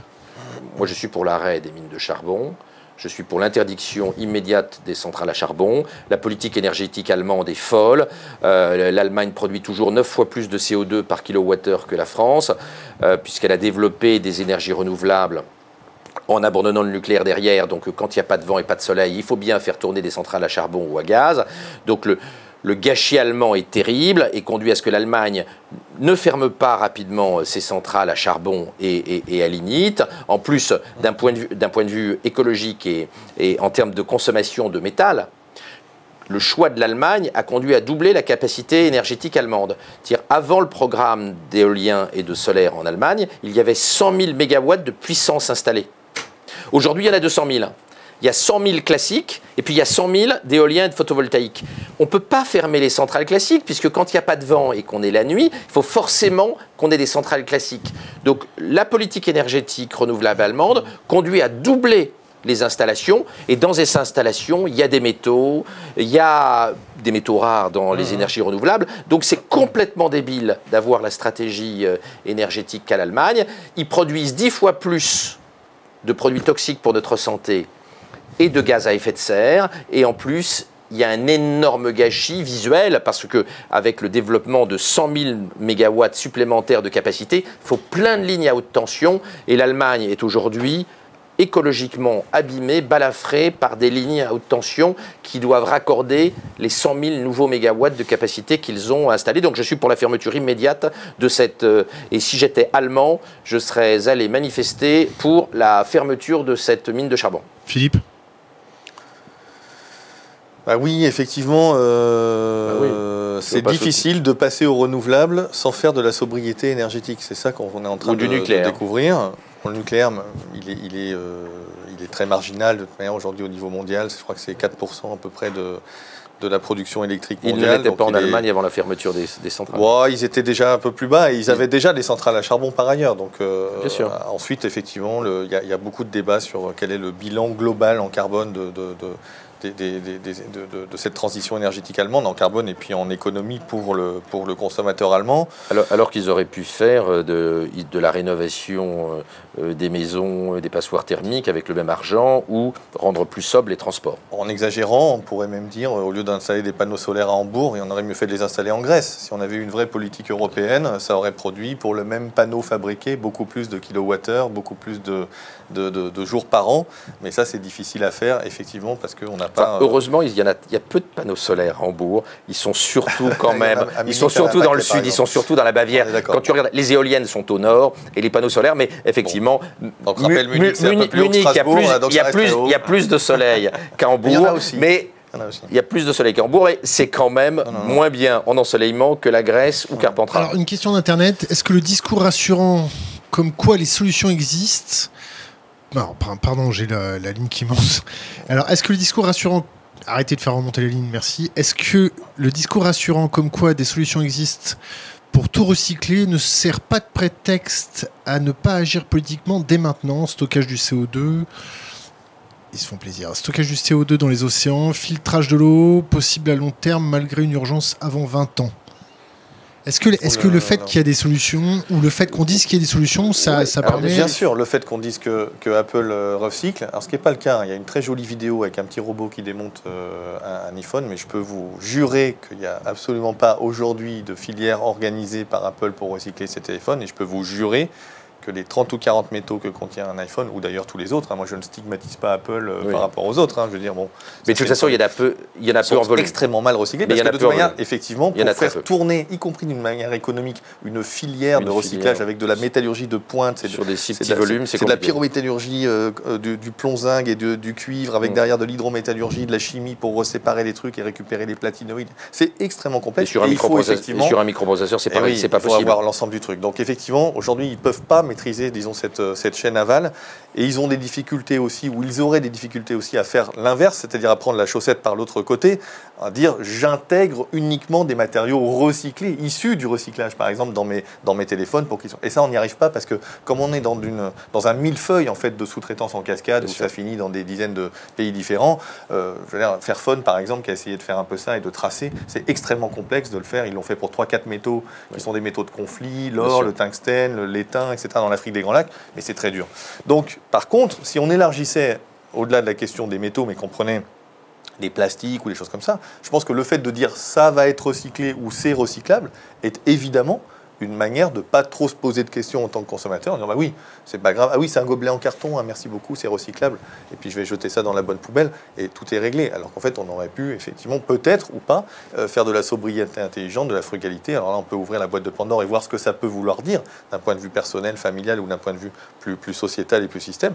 Mais je pense qu'effectivement, c'est une manière de, balayer le, problème d'un revers de main. Et je pense que sur l'histoire du plastique, alors on commence à avoir des atermoiements sur le plastique. à- alors c'est vrai que ça commence à se voir un peu dans les océans à force de déverser. Et puis un, grand journal euh, se posait la question il y a quelques mois comment faire pour ne pas avoir plus de plastique que de poissons dans les océans en 2050 Il n'y a que deux manières de faire ça c'est de pêcher moins et puis de, de- de réduire la, consomma- la consommation et la production de plastique à la source. Alors, Enfin, Ça ne enfin, le plastique, dans nos pays, le plastique ne va pas, ne va pas à la mer, ou c'était très marginalement. Il va à la mer en on est- Malaisie. on est- on on n'est pas en Asie. Les dix fleuves les plus euh, fourvoyeurs de, de plastique, ils sont pas chez nous. Je reviens du Vietnam. Les, des rivières, le Mekong, c'est un océan de plastique. Dans la Seine, euh, pour trouver un, un truc de plastoc. Alors on il faut- trouve des microplastiques, Non, mais du- sont microplastiques primaires, J'ai pas dit du micro- des pneus et Bien des sûr, non, mais il y a du micro, euh, mais il n'y a pas de macroplastique. Il n'y a pas de façon générale dans nos rivières du, du macroplastique. Donc Ouais, ouais, il ne faut pas non plus penser que la Seine, c'est le Mekong. Et va te promener au Vietnam et en Asie, bon c'est effect- carbone. c'est effectivement effroyable. C'est effectivement effroyable. Et ils jettent tout. Ils jettent tout directement dans la rivière. Il n'y a aucun ramassage d'ordures. Hein, Asie, en dehors de la Chine, et donc effectivement c'est dégueulasse. Mais donc il là, faut le seul moyen de traiter le truc, c'est à la source. oui, mais attends, il va, il va falloir du temps. Je te rappelle que à côté de ça, ils ont d'autres problèmes. Au Vietnam, par exemple, c'est qu'ils ils vont chercher l'eau de la cuisine euh, et l'eau qu'ils boivent à côté des latrines. Donc le plastique n'est pas la première obsession des politiques. La première obsession, c'est d'avoir un réseau d'eau qui fait qu'on ne lave pas les assiettes à la sortie des latrines. Donc euh, là, il y a un problème de, de timing de développement qui n'est pas simple. Alors, au Vietnam, le niveau de vie augmente vite et ils commencent à avoir des stations d'épuration, euh, mais ça va prendre du temps. Et donc le problème du plastique, on ne va pas le régler, sauf à bloquer la société de consommation euh, en Asie, hein, qui est le principal pourvoyeur de, de macroplastique. Ça va hélas prendre du temps. Chez nous, franchement, on peut faire beaucoup mieux. Et il y a des choses, on peut remplacer notamment les, les, les, les cabas en plastique par, euh, par, par, par du papier, mais la situation n'est pas dramatique comme elle peut l'être en, en Asie. Franchement. c'est- c'est- C'est- Franchement. c'est- Il c'est- faut dire qu'on leur envoie un peu tous nos déchets. Voilà, en Inde, ils brûlent à gogo. Non, non, ouais. on leur envoie pas les plastiques. Pas ceux qui on- flottent On, dans- on Si, leur envoie pas les plastiques. Non, on leur envoie Malaisie, Malaisie, on leur envoie des conteneurs entiers de Ouais, ouais, plastique. Non, non, pas les plastiques de grande consommation, pas à grande, pas à grande échelle. Ce ne sont pas des, ce sont pas des gros volumes. Alors j'en profite, j'en profite pour reprendre la parole et, vous poser une question. Euh, un jour, j'étais avec un, un grand think tank. euh, avec quelques banquiers internationaux, ça devait être aux alentours de 2008, et, et on discutait de l'économie mondiale, et, et, euh, un des banquiers me dit, tu sais, les États-Unis ne cherchent qu'u- qu'une seule chose, c'est d'évaluer le dollar. Et je, je lui réponds innocemment, mais tu sais, euh, ça va avoir des, répercussions extraordinaires, euh, extraordinairement désastreuses sur l'Afrique. Et le grand banquier international en face de moi me dit, mais tu sais, la démographie nuit à la qualité des cerveaux. Laurent Alexandre, est-ce que vous avez un- est-ce que vous voulez rebondir sur cette affirmation? Quelle est la question? La question, est-ce que vous cautionnez le fait que la, démogra- la- la démographie nuit à la qualité des cerveaux? Non, ce qu'on peut dire, c'est que quand le développement écologique n'est pas bon dans un pays, quand la nutrition n'est pas bonne, quand il manque des vitamines essentielles, on a un moins bon développement cérébral. Euh, Il n'y a pas besoin d'aller en Afrique. En France, en 1880, il y avait encore ce qu'on appelle des crétins des Alpes. Comme il n'y avait pas de sel, les gamins n'avaient pas, pendant la grossesse de la maman, suffisamment d'iode, et l'iode est nécessaire pour former les neurones. Et donc, il y avait des enfants qui étaient complètement neuneux, les crétins des Alpes. Et on voit, il y a encore plein de photos de gamins qui étaient crétins des Alpes jusqu'en 1900. Parce qu'avant l'arrivée du chemin de fer, eh ben, il n'y avait pas de sel. Et les gamins, euh, la maman, elle ne, elle ne mangeait pas l'iode qu'il y a dans le sel. Et donc, il y avait des déficits cognitifs importants. Les gamins qui, avaient, qui étaient atteints de, de, carence en iode pendant la grossesse, ils avaient 40, 50, 60, 70 de, de, QI. Ils étaient vraiment très, très, très, euh, très, très peu euh, développés sur le plan cognitif. Donc, en Afrique, il y, a il y a des zones où il y a encore une nutrition euh, insuffisante et ça a des conséquences sur le développement des enfants, sur le plan physique, sur le plan infectieux, mais aussi sur le plan euh, intellectuel. Alors c'est en voie de régression parce qu'il y a de moins en moins de zones où il y a des carences majeures aujourd'hui. Je ne dis pas qu'il n'y en a plus, mais il y en a de moins en moins. D'ailleurs, on le voit dans l'augmentation de l'espérance de vie qui a doublé en peu de temps en Afrique ce qui est quand même un bon indicateur de santé générale. Les grossesses se passent mieux, euh, l'alimentation des mères est moins carencée qu'elle l'était dans le passé. Mais pour avoir un bon développement intellectuel, l'une des, l'une des choses qui est nécessaire, c'est effectivement d'avoir une, une alimentation euh, équilibrée, d'avoir Exposé à, à de multiples toxiques. d'avoir une grossesse qui se passe bien. Alors, sur le problème des toxiques, les toxiques sont pas bons, on est bien d'accord. Qui passe la frontière. Les, euh, toxi- les toxiques sont pas bons, mais il faut faire attention sur le lien entre santé et pollution. et capitalisme. Entre santé et pollution. Et capitalisme. Le- L'endroit au monde où l'espérance de vie est la plus élevée. Le Japon. Non. La. Creuse. C'est Liechtenstein. un pays bien plus pollué que le Japon. Le Portugal. C'est Hong Kong. La plus grande espérance de vie sur Terre, c'est Hong Kong. C'est l'un des endroits les plus pollués au monde. Et donc finalement, le lien entre santé et pollution, il n'est pas si net que ça, parce qu'on voit qu'il y a des pays à très forte espérance de vie où il y a une pollution forte. À l'inverse, on a des pays avec très peu de pollution et où il y a une espérance de vie qui est vraiment Une dégueulasse. petite pollution au cyanure au Congo, une connerie comme ça. Ou une petite pollution au mercure. Me fais Ça pas dire ce que j'ai pas dire. Je veux juste te dire que le lien, Une pollution le lien glyphosate. pollution-espérance de vie, il n'est pas si net que ça. Oui, Il n'est est enfin, pas si net que ça, et l'exemple de Hong Kong le montre, parce qu'à Hong Kong, la pollution est vraiment terrible, et l'espérance de vie, elle est vraiment très bonne. Donc on voit qu'il y a d'autres facteurs qui expliquent notre espérance de vie que la pollution. La pollution n'est pas bonne pour notre espérance de vie, bien évidemment, mais finalement, on peut avoir une assez forte pollution et vivre très longtemps. Puis il y a la question de l'espérance de vie en bonne santé, l'espérance de vie tout court. Elle est parfaite que- à Hong Kong. L'espérance de vie en bonne santé parfaite à Hong Kong. C'est d'ailleurs, tu peux regarder, c'est très impressionnant. D'abord, ils ont, ils ont un très bon système de santé et ils ont Oui, un très, très, ont un très très très bon suivi des personnes âgées.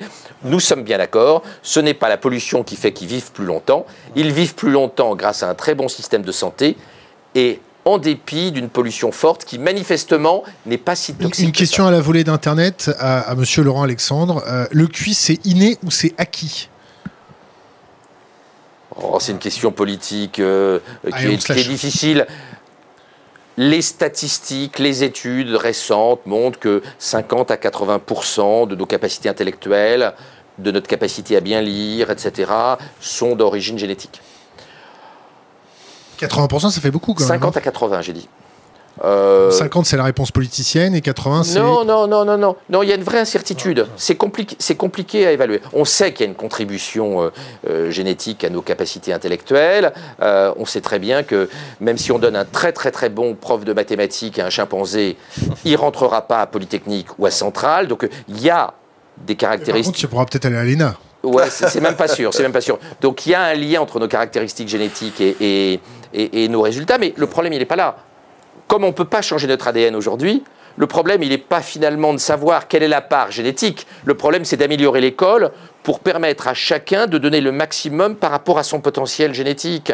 Et finalement, de regarder nos caractéristiques génétiques est moins important que d'améliorer l'école. Et comme vous savez, euh, l'école, elle est inégalitaire, elle n'est pas très bonne on n'y met pas assez d'intelligence dans, l'école, on ne fait pas assez de recherche en pédagogie, ce qui serait nécessaire pour diminuer les inégalités intellectuelles. Donc franchement, moi, le tabou QI intelligence, il me gonfle.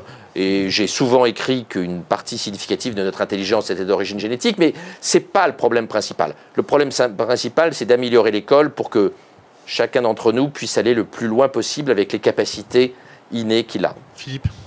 Voilà, sur un truc comme ça, je ne vais pas être compétent. Et c'est casse mal les trains. C'est casse-gueule. Euh, voilà, moi j'aurais tendance à dire, euh, pour avoir euh, expérimenté modestement deux enfants donc euh, chiffre parfaitement euh, malthusien et, médian. bon, bah voilà, il y a des enfants qui ont plus de capacité, j'en sais rien, en musique par exemple.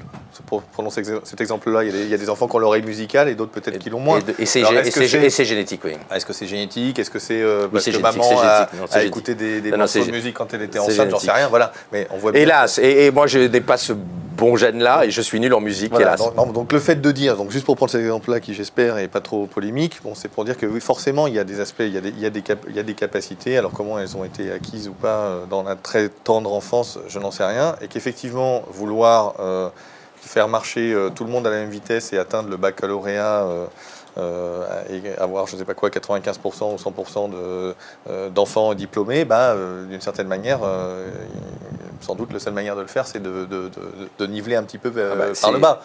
Et c'est un peu ce qui se passe aujourd'hui. Enfin, on le voit bien avec l'évolution du nombre de mentions. Bon, il y, a quand même effectivement quelque chose là-dessus. Alors, une fois qu'on a dit ça, bon, bah, effectivement, le, on a mis beaucoup de d'énergie et d'espoir dans l'école de la République et qui a été une formidable machine méritocratique et, à sortir un certain nombre euh, d'enfants issus de, classes populaires ou etc et qui sont devenus patrons de, de, grandes boîtes du CAC 40 pas que bon voilà mais il y a des exemples au moins et aujourd'hui, cette machine euh, méritocratique, elle s'est un peu enrayée. Et effectivement, on, il se trouve que dans ces grandes écoles un peu décriées aujourd'hui, bah, on trouve de plus en plus d'enfants de, plutôt des, classes privilégiées. Mais, tu as, mais tu, tu, as, tu, as, un énorme biais. Je vais te donner un scoop. Il y a 0% d'enfants de maréchaux ferrants qui rentrent à Polytechnique. Donc les ouvriers, il y en a tellement moins qu'aujourd'hui qu'on a l'impression qu'il n'y a plus d'enfants d'ouvriers qui rentrent, mais c'est parce qu'il n'y a plus d'ouvriers. C'est-à-dire qu'avant, il n'y avait pas de cadre. Comme tu sais, le cadre n'existait pas le cadre est apparu en France en 1960. Donc il n'y avait pas de cadre. Il y avait énormément d'ouvriers et d'ouvriers spécialisés. Il y avait des ouvriers de très très haut vol dans la France de 1930, qui seraient aujourd'hui des, BTS de haut vol. Mmh, mmh, mmh. Et donc effectivement, les, la, toile, et, et ces gens-là étaient d'ailleurs des membres actifs du Parti communiste. Les ouvriers de la métallurgie, aujourd'hui, seraient ingénieurs. Donc on ne peut pas comparer le taux de gamins d'ouvriers qui rentrent à Polytechnique sur les ouvriers de 1930 et sur les ouvriers d'aujourd'hui, où aujourd'hui, effectivement, on est ouvrier quand on n'a pas pu devenir technicien, quand on n'a pas pu faire un BTS, etc. Donc la comparaison est très difficile, et je te le répète, effectivement, c'est si on poursuit euh, l'analogie, on va s'étonner qu'il n'y ait plus d'enfants de maréchaux ferrants qui rentrent à Polytechnique, mais c'est parce qu'il n'y a plus de maréchaux ferrants, ou quasiment plus, sauf pour les loisirs. Et c'est bien dommage d'ailleurs, on perd un savoir-faire. Philippe, voulais, tu veux rebondir Non, mais du coup, enfin oui, ce que je voulais juste dire, c'est que. Donc il y a un biais, il y a un biais méthodologique. Peut-être effectivement, euh, j'ai jamais pensé à ça, mais euh, c'est assez convaincant, en tout cas en première approche.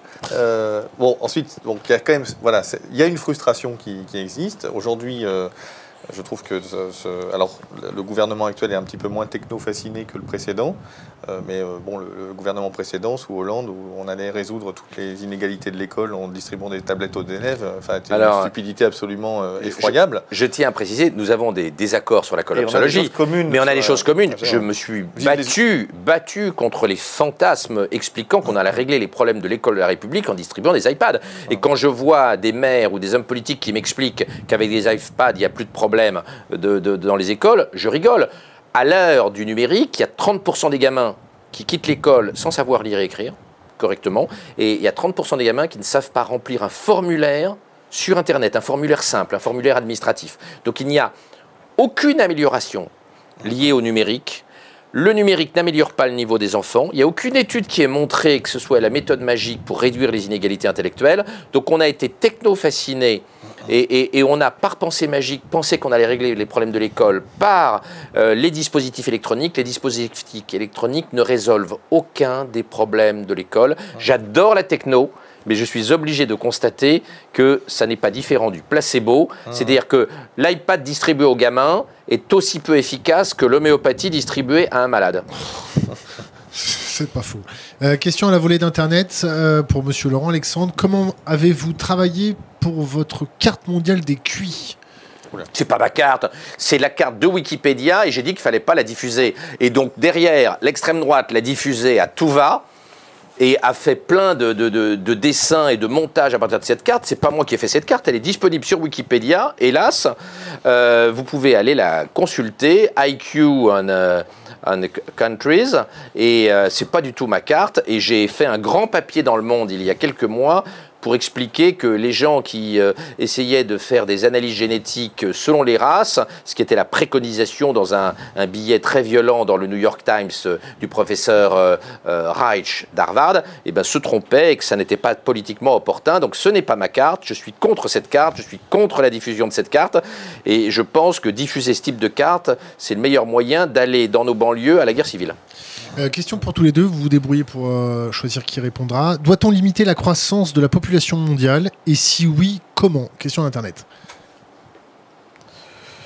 Bah, doit-on, euh, faudrait-il plutôt? Si on change le faudrait-il, la réponse serait oui, bien sûr, puisqu'en fait, c'est assez mécanique là aussi. A priori. Non, mais moins on serait. Non, mais moins on est nombreux, moins plus l'équation écologique est facile à, régler quelque part. Voilà, si on était un million sur Terre, on aurait tous un hélicoptère, ça serait génial, et puis je sais pas quoi.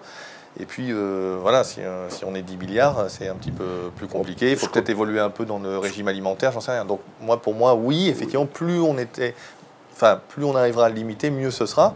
Maintenant, comment bah, c'est la grande question, parce que ça enfonce tous les tabous, parce qu'il y a des questions géopolitiques, parce que le premier pays qui s'y mettrait ou qui s'y mettra, si c'est pas la Chine, puisqu'ils ont expérimenté un peu, eh ben c'est le risque de se retrouver nanifié par rapport aux autres qui, eux, continueront à se développer, parce qu'il y a des questions migratoires autour de ça, donc c'est hyper chargé, hyper compliqué. Mais effectivement, se mettre la tête dans le sable en se disant il n'y a pas de problème, il n'y a pas de problème, parce que finalement, bah, il n'y a jamais eu de problème, on a toujours une, une population croissante et ça ira. Enfin, depuis le 19e siècle, j'entends, et, donc tout ira bien, ça me paraît aussi embêtant. Alors le euh, problème, il n'est pas, pour moi, il n'est pas alimentaire. La Terre peut nourrir beaucoup de gens. Euh, mais le problème, il est sur l'épanouissement, sur la scolarisation, sur l'évolution du statut des femmes. C'est difficile de faire évoluer le statut des femmes, et c'est un cercle vicieux quand elle a 10 euh, marmots. Donc pour avoir un meilleur équilibre dans, la société entre les hommes et les femmes, pour avoir une amélioration du niveau éducatif, il vaut mieux qu'il y ait des foyers avec deux ou trois enfants euh, qu'avec 10. Donc moi, je suis personnellement favorable à ce qu'on favorise le planning familial mais pas chez nous, puisque la démographie européenne est en train de s'effondrer hors immigration, mais qu'on le favorise dans les zones où il y a une explosion démographique. Et franchement, euh, je répète le chiffre que j'ai tout à l'heure, que l'Afrique soit passée de 200 millions d'habitants à 4 milliards en peu de temps, ce n'est pas équilibré. Ce n'est pas rationnel. Et en termes de services publics, en termes d'hygiène, on voit les conséquences dramatiques. À Kinshasa, au Congo, pays qui va atteindre 300 millions d'habitants, le ramassage d'ordures en 1970, il était présent.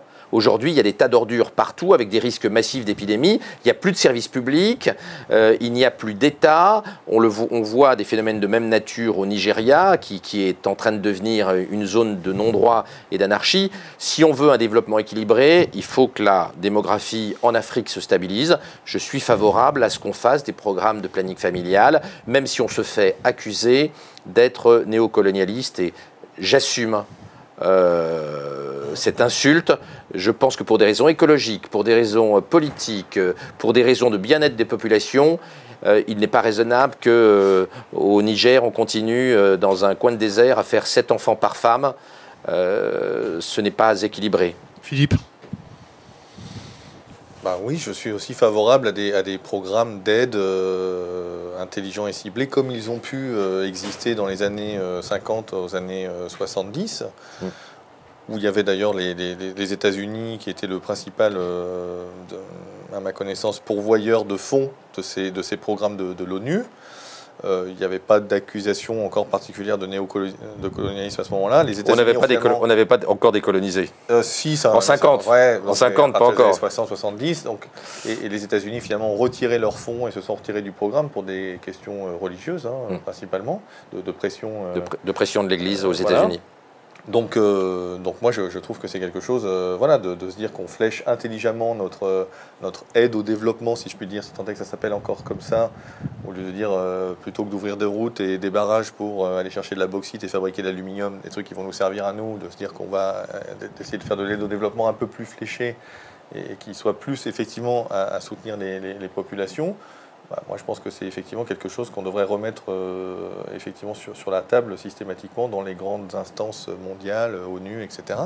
Ensuite, dire que le. Moi, je pense qu'effectivement, par définition, une famille avec 10 enfants, c'est une famille qui est quelque part plus pauvre euh, qu'une famille euh, avec 3 enfants, c'est Y compris sur le plan culturel. Alors sur le plan culturel, j'en sais rien, mais c'est sans doute, c'est les grands qui doivent C'est plus facile de faire faire les devoirs à trois enfants qu'à 10 le soir. Voilà, à 10, c'est les grands qui s'occupent des petits, j'en sais rien. Bon, il y a une autre manière de faire, sans doute. On, a eu un moment aussi des familles à 10 enfants, et puis peut-être certains ont fait euh, Polytechnique, je ne sais pas. Mais par contre, c'est sûr qu'on est plus pauvre. Par définition, on est plus pauvre. Alors si on est paysan du Niger et qu'on doit faire hériter de sa terre, eh ben, si on la sépare en 7 enfants et qu'en plus le sol s'érode et se désertifie, euh, c'est quand même compliqué pour tout le monde. Mais à la limite, euh, je pense que si on on faisait fi de quelques allocations familiales. Aujourd'hui, euh, même en France, si on a quatre enfants, bah, on part moins loin en vacances ou je sais pas quoi, parce que bah, il faut emmener les quatre enfants en vacances, il faut les loger, il faut faire plein de choses. Euh, et s'il faut leur payer des cours de musique et, de théâtre en plus, c'est encore plus compliqué. Donc effectivement, euh, voilà, moi je, pense qu'il faut, faut essayer de c'est un sujet extrêmement délicat et complexe et de longue haleine sur lequel il faut jamais renoncer et avancer. Effectivement, assez souvent dans la population écolo, on, balaye le truc d'un revers de main sur le mode bah non, on peut nourrir tout le monde, ça dépend juste du régime alimentaire, ce qui est vrai. Mais effectivement, il n'y a, pas, a pas que la question de se nourrir. Il, faut, il faut habiter, il faut se déplacer, il faut s'éclairer. il faut des écoles.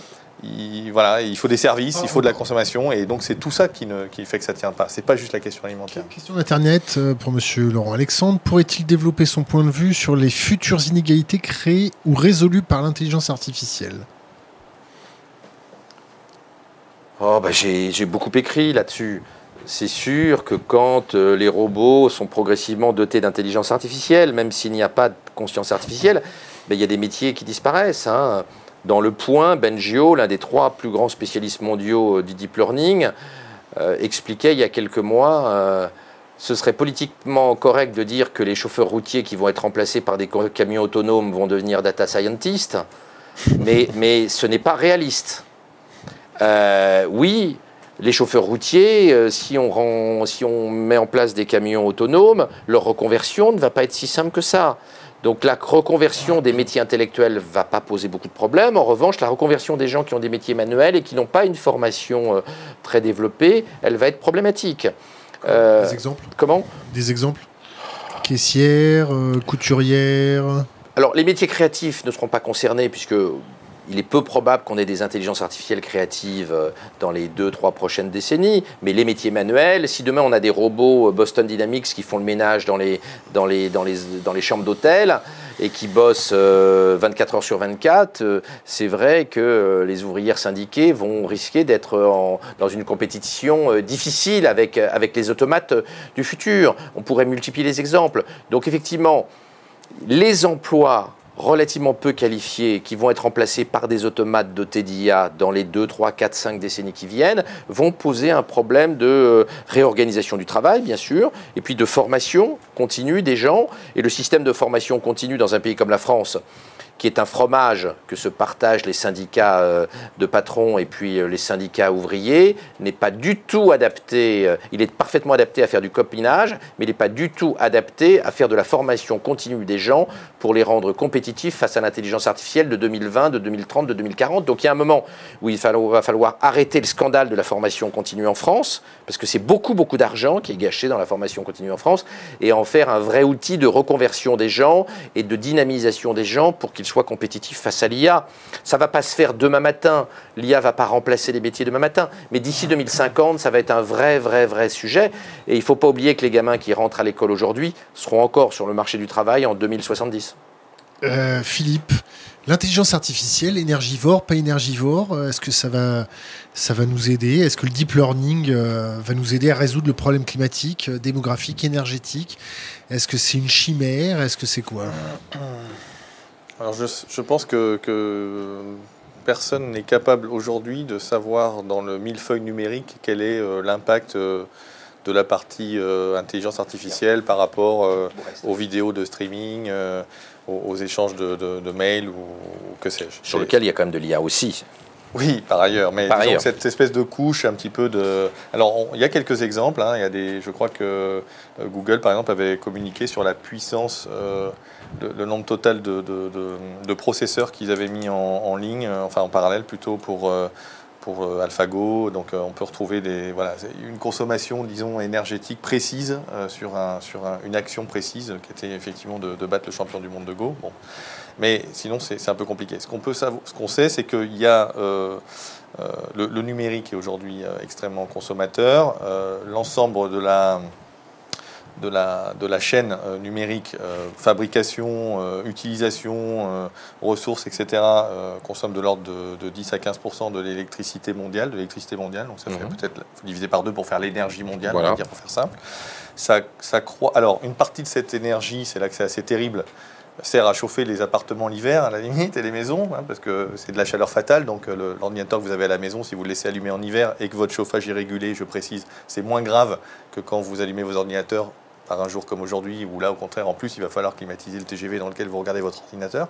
Mais bon, globalement, on a une facture qui est, non négligeable. Le problème de cette facture, c'est qu'elle augmente de manière un peu exponentielle, c'est-à-dire qu'il y a un progrès technologique phénoménal, sur le gain unitaire de consommation de l'ensemble de ces équipements-là, mais qu'il y a un effet rebond encore plus phénoménal. Et donc aujourd'hui, il y a une croissance de ce secteur, de du coût énergétique de ce secteur, qui est supérieur au, trafic aérien, par exemple. C'est plus d'un milliard de tonnes de CO2 pour 600-700 millions, je crois, de, transport aérien. Donc euh, ça, c'est un vrai sujet. C'est un vrai sujet. Alors, il y a quelques fantasme, à mon avis, un peu trop grand euh, sur, euh, sur comment ça peut se développer, parce qu'effectivement, du coup, quand on projette ça, on dit bah, 50% de la facture énergétique mondiale en 2030 ou 40, c'est numérique. J'ai un peu du mal à y croire, mais bon, après tout, rendez-vous en 2030 ou 40. Euh, il y a quelques fantasmes, pour le coup, on sait que ça ne fonctionnera pas comme ça, par exemple sur, sur le Bitcoin, la blockchain. Donc, le Bitcoin euh, c'est vraiment un truc euh, affreux d'un point de vue énergie, euh, enfin, énergie parce que on est sur la base d'une preuve de travail, donc il faut faire tourner vraiment les ordinateurs, les processeurs, donc il faut consommer de l'énergie quasiment pour faire cette preuve de travail. Toutes les technologies blockchain ne fonctionnent pas sur ce principe-là, donc je ne sais pas, c'est pas Libra par exemple qui va, qui va faire forcément exploser la, facture énergétique mondiale. Bon, une fois qu'on a dit ça, la, la question c'est de dire j'ai fait tous les progrès que je pouvais sur la partie consommation des équipements parce que moi je consomme, moins c'est cher, plus mon service est économique, donc tout le monde a intérêt à le faire, mais ça, augmente quand même. Et donc, on se réfugie, le secteur numérique se réfugie en disant, mais oui, mais moi je vais faire économiser la facture aux autres. Je vais faire du covoiturage, donc dans les transports, je vais être meilleur. Je vais faire des smart cities, des smart grids, des je sais pas quoi, donc je vais être meilleur dans la consommation des villes, etc. Et là, malheureusement, eh ben, on tombe sur cette question de effet rebond ou pas effet rebond, euh, effet système, c'est-à-dire que aujourd'hui, finalement, euh, euh, on fonctionne comme au 19e siècle, quand Edison a, inventé l'électricité, enfin, ou plutôt la, production d'électricité, industrialisé la production d'électricité. Eh ben, au lieu d'avoir une lampe à pétrole qui salissait tout à la maison, j'avais une ampoule électrique très propre mais euh, à l'autre bout de la ville, j'avais la centrale à charbon ou l'usine à gaz qui produisait l'électricité et qui, elle, était très très sale et était évidemment au charbon euh, à, l'époque, avant que la houille blanche et l'hydroélectrique euh, prennent en partie la production. Et, donc, c'est la même chose aujourd'hui. C'est-à-dire que finalement, on a l'impression d'être propre et puis on va déporter un peu les choses ailleurs sous forme d'externalité environnementale ou sous forme de travail d'ailleurs. Parce que le camion autonome, qui résout un vrai problème d'ailleurs aujourd'hui, parce qu'il y a un problème de main-d'œuvre on ne trouve plus aujourd'hui, euh, ça y est, on a été jusqu'aux Bulgares et aux, Ukrainiens après avoir fait les Polonais, les Portugais, les Espagnols, et donc plus personne aujourd'hui veut conduire des camions, en tout cas au prix pour le salaire euh, où ils sont. Donc on peut aussi remonter le salaire, c'est une autre manière de faire. Hein, mais euh, moi, j'ai, donc c'est, quoi? C'est le travail, il est toujours là, parce qu'en fait, finalement, on, aura remplacé un travail salarié, pas forcément formidable, j'en sais rien, par du travail qui aura été fait ailleurs par des petites mains de Foxconn ou je ne sais pas trop qui à l'autre bout de la planète. Euh, donc, mais, voilà, il y, a, un moment où le, truc risque de ne pas reboucler parce qu'à chaque fois, on revient sur la question de est-ce que je regarde par le petit bout de la lorgnette sur un impact local où j'arrive à résoudre un, sujet ou pas, et puis un, impact plus global et plus planétaire où finalement il y a une division internationale du travail. Hein. C'était des gros mots, on parlait de ça autrefois, euh, c'est toujours un peu la même chose. Donc on a des prospectivistes comme Rifkin, par exemple, qui il y a plus de 15 ans ou 20 ans, je ne sais plus, avait prédit la fin du travail. Bon, la fin du travail, elle n'est pas là parce que c'est vrai que le robot de Boston Dynamics qui nettoie les toilettes, j'ai beaucoup de mal à croire qu'il soit rentable économiquement. Bah, il coûte un million et demi de dollars pièce, donc il n'est pas rentable aujourd'hui. Donc euh, voilà, alors à part peut-être la femme de ménage de Dominique Strauss-Kahn euh, au Sofitel, euh, personne n'est à ce. Mais chez Boston Dynamics, ils ne font pas la fellation. Ouais. je voulais pas, pardon, pardon, pardon, je voulais pas rentrer dans les domaines un peu. Comment vous le savez Donc, mais par exemple dans le bâtiment, qui est un endroit où il y a des vrais problèmes de, de, de main d'œuvre, etc. C'est un métier qui est extrêmement difficile euh, à, à, numériser, à automatiser, à robotiser, parce qu'en fait, il faut s'adapter un petit peu à des trucs. On a essayé d'industrialiser le bâtiment, ça n'a jamais vraiment marché. Donc, il faut toujours s'adapter à des trucs un petit peu, voilà, la porte tombe pas tout à fait comme on pensait, il faut reprendre un peu un truc et tout. Et ça, le robot, il va avoir vraiment, vraiment beaucoup de mal à faire ça. J'ai parlé dans plusieurs décennies. Hein. Oui, j'ai dit, c'est pas demain matin. Hein. Voilà, mais euh, non, mais tu as, non, mais tu as raison. C'est-à-dire qu'effectivement, la baisse de la consommation d'énergie par unité de puissance informatique, elle est spectaculaire. On peut pour faire une opération par seconde, le coût a sans doute été divisé par, divisé par un million de milliards. Le coût énergétique. Un million de milliards. Un million de milliards. Oui, oui. Tu sais, un iPhone, c'est 5000 milliards d'opérations par seconde. Hein. La puissance informatique, son coût s'est effondré. Mais notre consommation de puissance informatique a augmenté beaucoup, beaucoup plus vite que le coût s'effondrait. Donc effectivement, on se retrouve avec une facture qui représente plusieurs pourcents de la consommation électrique mondiale. Alors, est-ce que c'est anormal que le cœur de la civilisation, qui est le numérique, consomme beaucoup d'électricité. Moi, je ne le pense pas. Je ne serais pas choqué si en 2050 les diagnostics médicaux sont faits par des IA, si de plus en plus les voitures autonomes sont conduites par des IA. Je ne serais pas choqué qu'en 2050, eh bien, euh, l'IA, le big data et, les cloud centers représentent 30, 40, 50% de la consommation mondiale d'électricité. Si cela crée 30, 40 ou 50 de la euh, euh, production économique mondiale. Est-ce que vous accepteriez de vous faire euh, gouverner par une intelligence artificielle? Le problème ne se pose pas. L'intelligence artificielle n'a pas de conscience artificielle, elle est incapable de prendre des décisions politiques complexes et transversales. Donc la question ne pourrait se poser que si on avait une intelligence artificielle forte, mais on en est très très loin. Et quand Martin Ford a colligé l'avis des 23 meilleurs spécialistes mondiaux de l'IA sur quand est-ce qu'une intelligence artificielle pourrait avoir une conscience artificielle et donc être ce qu'on appelle une intelligence artificielle forte, les réponses se sont étagées entre 2029, les gens de Google, et, 2199 euh, pour des gens plus réalistes ou plus pessimistes. Donc on a un écart énorme. Personne aujourd'hui, personne aujourd'hui n'a le même avis que son voisin sur la possibilité d'avoir une intelligence artificielle dotée de conscience artificielle rapidement. Alors parlons un peu transhumanisme, euh, parlons un peu aussi modification génétique. Euh, le transhumanisme, ça va nous aider, ça va pas nous aider, euh, Philippe Biwix? Alors si c'est un transhumanisme sur Qui le faire pousser les cheveux. Hein? Alors bon, oui, l'immortalité des cheveux gris, c'était, qui était déjà d'ailleurs prévu au XVIIe siècle par certains penseurs et philosophes anglais. Le mieux, c'est d'avoir le variant génétique qui protège de la calvitie. Voilà. Alors du coup, que, que, que, moi j'ai. Jérôme Cahuzac. Voilà, mais même malgré ça, il y a le stress du cheveu gris. Hein. Donc, sans même passer à, la calvitie, il y a le stress du cheveu gris. Bon, est-ce qu'on peut faire l'immortalité du cheveu avant de faire l'immortalité du, du, corps ou de l'esprit? Bon. le, Moi, je pense que c'est pareil. Dans, dans, le transhumanisme, il y a tellement de, choses. C'est un mot, un mot, tellement valise. Euh. Alors, si c'est la question de dire je modifie l'être humain dans sa, dans sa conception euh, par euh, eugénisme ou autre, d'ailleurs, hein, éventuellement, il peut y avoir cette frange-là. Par exemple, on réduit tous de taille. Il y a des papiers scientifiques comme ça en disant on devient tous de plus en plus petits, alors on est aussi nombreux. L'empreinte CO2 pourrait tomber à zéro. Il y a des, collapsologues transhumanistes qui veulent qu'on devienne plus petit pour moins, moins bouffer. Avec Matt Damon, il y a eu un film où ils sont tout petits. Mais ce serait franchement. Ils ont des diamants énormes. Ce serait franchement pas très rigolo.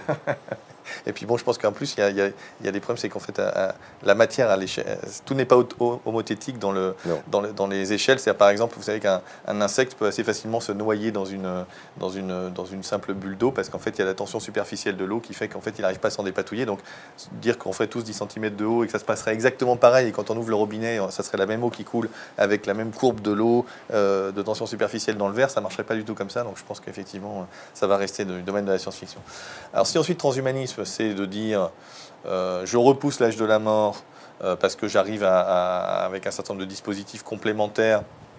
Bon, bah là, c'est un peu un sujet parce que qui dit taux de mortalité et taux de, taux de natalité dit question d'augmentation ou pas de la population. Donc on en revient tout à l'heure. Et donc euh, on est systématiquement, d'ailleurs le test était sympathique aujourd'hui, c'est de se dire, dès qu'on parle de démographie, on ne parle que de natalité, alors que un bon tiers, pour ne pas dire plus aujourd'hui, par exemple, de l'augmentation de la population française, ça a été l'allongement de la durée de vie. Et c'est aussi le cas en euh, Afrique. Et, voilà, et c'est vrai partout. Donc, euh, moi, je me dis, on a un problème écologique, on est en train de dire qu'on est trop nombreux, et puis on voudrait tous vivre quand même plus longtemps. Bon, alors évidemment, c'est toujours mieux quand c'est le voisin qui meurt en premier, c'est sûr. Bon, donc, euh, ça, c'est un autre sujet. Alors après, il y a les transhumanismes plus plus, c'est la version, bah non, on se télécharge tous le cerveau dans un ordinateur. Donc, d'une part, ça permet de faire la conquête galactique, parce que sans, être euh, passé en numérique, ça va être quand même très dur de faire la conquête galactique de Jeff Bezos avec les 1000 milliards d'êtres humains qui vont envahir euh, la galaxie, parce que bon, bah, les, trajets, d'une étoile à l'autre sont quand même un petit, peu, un petit peu longs et pénibles, et il y a des sujets de radiation et autres qui fait que ça va ça sera compliqué si on n'est pas sur un support numérique. Donc il y a ce transhumanisme-là. Celui-là, franchement, moi, je le trouve aussi prospectif et... Et, pas captivant. Et, hein. Oui, et puis bon, c'est on est sur un... On est, on est, sur un sujet qui est... Qui est euh, enfin, aussi prospectif que la conscience. Voilà, c'est enfin, la conscience planétaire dont on parlait tout à l'heure, hein, en 2199 ou en 2029. Moi, j'ai beaucoup de mal à croire qu'on va réussir un jour à télécharger un cerveau sur ordinateur. Et puis, qu'est-ce que ça voudra dire? Alors, on pourra répliquer son cerveau. Il y aura plusieurs mois. Quel sera le mois de base? J'enverrai un mois chez mes beaux-parents pendant que je resterai à jouer à la PlayStation. Enfin, bon, ça, ça paraît un petit peu. Enfin, pour moi, c'est un peu trop prospectif. Moi, je n'enverrai pas chez mes beaux-parents parce que je m'entends pas très bien avec ma belle-mère. Voilà, c'est pour ça. ça envoie, donc, on envoie une seule version, qui est la version un peu backup, pénible. Et puis, on reste à la maison tranquillement. Voilà. Et puis, un, un, dernier transhumanisme, et peut-être plus un transhumanisme de l'homme augmenté, au sens, euh, je rajoute des dispositifs des puces, des interfaces homme-machine, des trucs qui fait que bah, j'ai le bras de Boston Dynamics pour jouer au tennis, j'ai euh, euh, la puce qui va bien pour parler tous les langages du monde en, en, traduction automatique, etc. Et là, d'une part, alors sur certains trucs, on n'est pas dans du prospectif, sur d'autres, on est dans du ultra prospectif. Et là, tout a été écrit en science-fiction. Enfin, on peut aller chercher des, quelques bouquins des années 50 aux années, euh, aux années 2000. Et voilà, ça, me paraît être une humanité assez étrange. Mais effectivement, euh, il y a ce, risque de dire si c'est dispo, il y a un théorème comme ça, je ne me souviens plus de qui, je crois que c'est un Hongrois qui dit euh, si, quelque chose peut, être inventé, alors ça sera inventé. Et, il y aura un marché pour ça. J'ai une question pour Laurent Alexandre. La technologie CRISP, l'édition génétique des vivants, euh, pour, contre, ça va nous apporter des choses bien Est-ce que c'est toujours classé comme arme de destruction Pour traiter des maladies, et par exemple pour traiter la myopathie, pour traiter les rétinopathies qui rendent des gamins aveugles, ça va être formidable. Mais on voit bien que la première utilisation qui a été faite et médiatisée, enfin l'une des plus importantes, c'est de fabriquer des bébés en éprouvette en Chine, 3, et de modifier, de modifier leur ADN sur un gène qui est impliqué dans le fonctionnement cérébral. Donc ça pose des vraies questions. On voit que entre la réparation et l'augmentation transhumaniste, les deux ont démarré à peu près au même moment. alors que les gens imaginaient bien que CRISP, on le réserverait à traiter les petits-enfants euh, malades et qu'on ne ferait pas de l'augmentation. Mais en réalité, la pression en Asie pour faire de l'augmentation, elle est forte, même si le, chercheur va probablement être quand même sanctionné. Mais en tout cas, son université l'a laissé bosser, il n'a pas été dénoncé par son équipe, alors qu'aux États-Unis, on aurait appelé la police euh, euh, fédérale immédiatement. Donc, CRISP, c'est formidable, mais CRISP va permettre de faire de l'eugénisme positif et de modifier l'ADN. Ce n'est pas la façon la plus simple. La sélection embryonnaire sans utiliser CRISP est plus simple que d'utiliser CRISP-Cas9. Euh, l'encadrement va être très difficile. Il faudrait une législation internationale, sinon on aura du tourisme, euh, on aura du tourisme euh, international. Hein. On sait bien ce qui s'est passé quand l'IVG n'était pas autorisée en France. Mmh. Les ouvrières avortaient au persil, puis à l'aiguille à tricoter. Et puis euh, les bourgeoises du 16e prenaient l'avion et allaient dans des cliniques chics à Londres. Donc on risquerait d'avoir la même chose, c'est-à-dire qu'il y aurait interdiction de l'augmentation euh, pour euh, les pauvres, et puis les riches, ils prendraient l'avion pour aller faire fabriquer leur bébé à Singapour. On risquerait d'avoir des inégalités de, de même nature. Moi, mon sentiment, c'est qu'on autorisera l'augmentation pour tout le monde et qu'à long terme, la sécurité sociale favorisera l'eugénisme intellectuel de manière à diminuer les inégalités intellectuelles et éviter qu'il y ait des processus révolutionnaires avec trop de gens qui ne sont pas adaptés à, la lutte face aux intelligences artificielles du futur. Donc je pense que l'eugénisme positif à moyen terme, il sera finalement une nouvelle facette de l'État-providence et que, constatant l'échec de l'école pour réduire les inégalités intellectuelles, on utilisera une technique... Euh, neurogénétique, des technologies biologiques, parce qu'on considérera demain que les inégalités intellectuelles actuelles que l'on accepte, elles sont intolérables. Et que finalement, si on fait le parallèle avec la médecine, en 1750, les riches euh, voyaient un gamin pauvre, un gamin d'ouvrier crever sans soins et ils ne levaient pas le petit doigt, on considérait que c'était normal. Aujourd'hui, c'est inacceptable. Personne n'accepterait qu'un enfant pauvre n'ait pas la meilleure chimiothérapie contre la leucémie. En revanche, chez nous, chez nous, mais je parle chez nous. En revanche, tout le monde accepte d'énormes inégalités intellectuelles et qu'il y en ait qui fassent polytechnique pendant que les autres sont laveurs de carreaux. Et ça ne perturbe personne. Mon sentiment profond, c'est que dans le futur, on évoluera comme dans la santé et qu'on dira il n'est pas, pas acceptable qu'il y ait de telles inégalités intellectuelles. Il faut que tout le monde puisse rentrer à Centrale. Il faut que tout le monde puisse aller à Cambridge ou dans des écoles équivalentes et on dira ben, l'école ne sait pas faire ça et donc on va utiliser euh, les neurotechnologies. Ce qui posera d'énormes problèmes de régulation, mais je pense qu'il vaut mieux dans le futur qu'on égalise les capacités intellectuelles par la technologie plutôt que d'avoir des inégalités énormes entre les losers de l'économie de demain et puis les winners. Parce que les écarts sont en train de devenir gigantesques, notamment euh, dans l'économie de l'intelligence artificielle. Et j'ai écrit plusieurs papiers sur euh, euh, le fait que chez Google, on a maintenant dépassé 100 millions de dollars de bonus pour des très très grands spécialistes de l'intelligence artificielle. Euh, c'est-à-dire les, les, informaticiens sont plus payés chez Google que chez Thinkerview. Philippe, est-ce que ça te fait, est-ce que ça te fait peur, ça, l'augmentation génétique? Non, ça, ça, me fait, enfin, ça me fait peur. Euh, c'est, comme tout franchissement de de, barrières culturelles, euh, historiques qu'a fait le, fondement de, l'humanité, euh, ça me, pose question, mais j'ai du mal à croire que ça arrive aussi, aussi facilement, aussi automatiquement. Euh, j'ai dit à moyen terme. Hein. Oui, voilà, mais, même que y ait cette marche de, l'histoire forcément systématique, parce que en fait, on a, on a cette, euh, ce développement du numérique qui a été incroyable, effectivement, dont le l'accessibilité a été très grande. C'est-à-dire qu'aujourd'hui, il y a évidemment encore des gens qui n'ont pas accès à Internet ou qui n'ont pas de quoi se payer un smartphone, et d'ailleurs qui aimeraient bien même juste manger à leur faim. Bon, mais effectivement, il y en a peut-être de, moins en moins, et, donc il y a eu un, taux de pénétration absolument euh, euh, énorme et, très rapide de toutes ces nouvelles technologies. Et du coup, on a une tendance, je trouve, à, à se dire que du coup, n'importe quelle nouvelle technologie ou ou, progrès, enfin, je ne sais pas si c'est un progrès, mais euh, euh, pourrait être déployé à cette même vitesse, sous prétexte que c'est un peu à base aussi de numérique.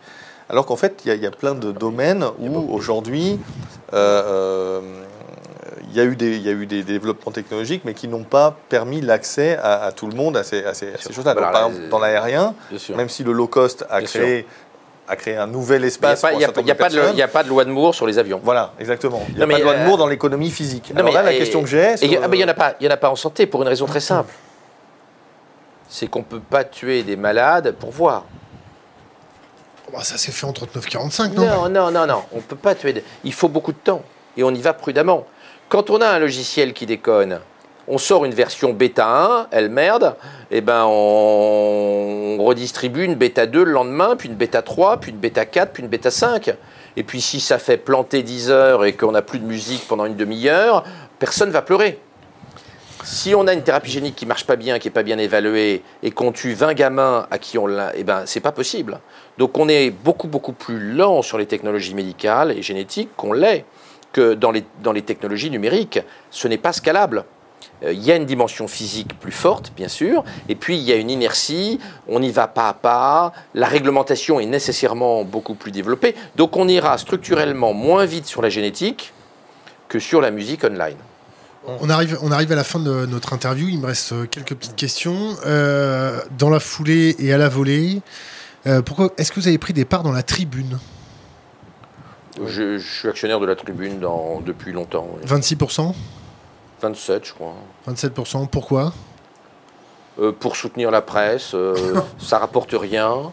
Euh, ça ne fait que des pertes, la presse, mais si on me laisse crever les journaux, c'est quand même emmerdant pour la démocratie.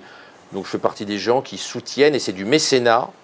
je n'ai aucun faut venir faire du mécénat chez nous. Je n'ai aucun, je n'ai aucun intérêt à le faire, mais je pense qu'il ne faut pas laisser crever tous les journaux.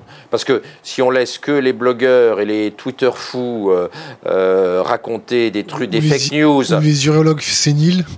Complotistes, euh, ah ça va être emmerdant. Urologues séniles, je fais partie des gens qui pensent que les médias, je pense que je fais partie des gens qui pensent que les médias, avec leurs filtres, avec des journalistes professionnels, apportent quelque chose à, sur le marché de l'information et sur le marché de la démocratie. Le fait qu'ils aient plus que, euh, que les Français aient perdu confiance dans leurs médias, c'est à propos de quoi?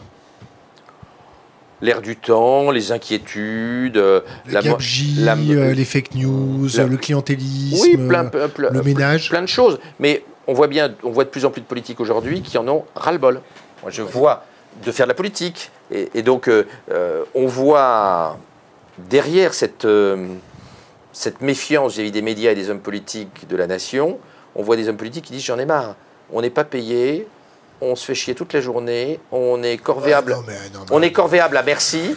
Je crois que ça dépend des échelles. Hein. Et, on, est, on, jamais fait du pantouflage, on vend le carnet d'adresse. Euh, non, non quand tu es président d'un conseil général, tu gagnes 3500 euh, par mois, tu bosses jour et nuit, personne n'est jamais content, tu es soumis à une pression euh, d'enfer et euh, on pense que tu t'en fous plein les, fouilles alors que ce n'est pas vrai, il n'y a pas de corruption politique en France. Donc il y a beaucoup d'hommes politiques. Non, il n'y a pas de corruption politique. Généralisée en France. Non, non et non. Euh, non, c'est pas vrai. Euh, c'est une fake news. Les hommes politiques sont, euh, dans l'immense majorité des cas, intègres. Et donc, on voit des gens qui arrêtent de faire de la politique parce que on se fait des couilles en or quand on fait du business, parce que dans la nouvelle économie, il y a pas mal d'argent à gagner. Et quand on fait de la politique, on, vous crache dessus et puis euh, tu gagnes pas beaucoup de sous. Donc il faut qu'on fasse attention. Il ne faut pas qu'on décourage les politiques, sinon on aura une classe politique nulle.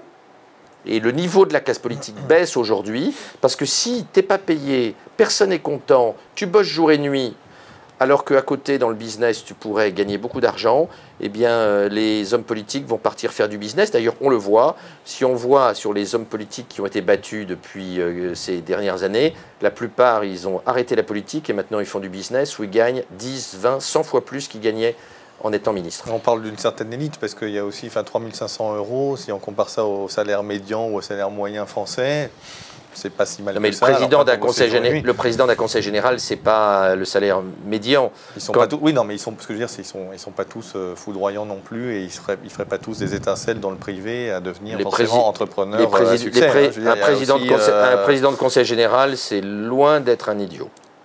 Oui, sur un certain nombre de dimensions, certainement, mais... et, ça mérite, et ça mérite plus de 3, 3500 balles par mois. Parce que dans le privé, l'équivalent gagne beaucoup, beaucoup, beaucoup plus.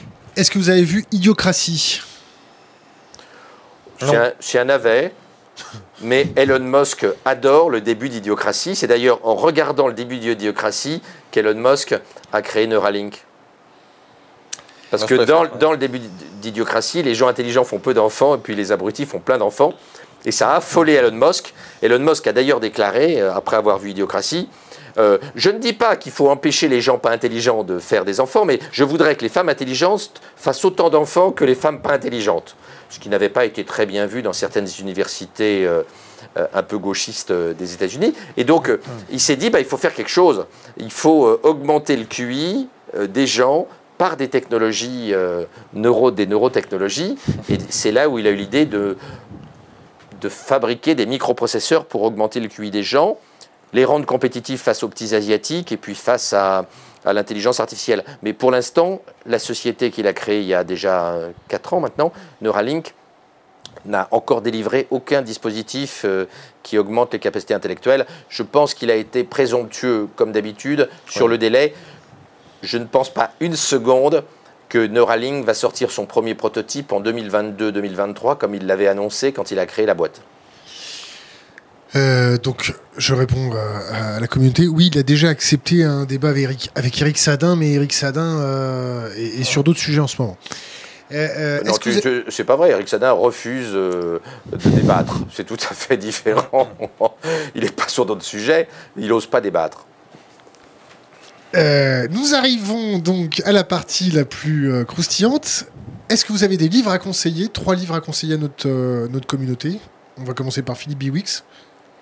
Ouais, c'est dur, je ne m'étais pas du tout préparé. Euh, alors je dirais Matthew Crawford, l'éloge du carburateur, parce que c'est euh, quelqu'un qui montre en fait que le, le, clivage aujourd'hui dans le travail n'est plus entre l'école blanc et l'école bleue, mais entre là où il faut mettre de l'intelligence dans son travail et là où il ne faut pas en mettre, et qu'il y a toute une série de métiers manuels, par exemple le bâtiment, sans parler d'une certaine partie de l'artisanat, etc., où il y a beaucoup d'intelligence à mettre, et au contraire, euh, il y a des métiers euh, peut-être dits plus intellectuels où il n'y a pas forcément tant que ça de, questions à se poser.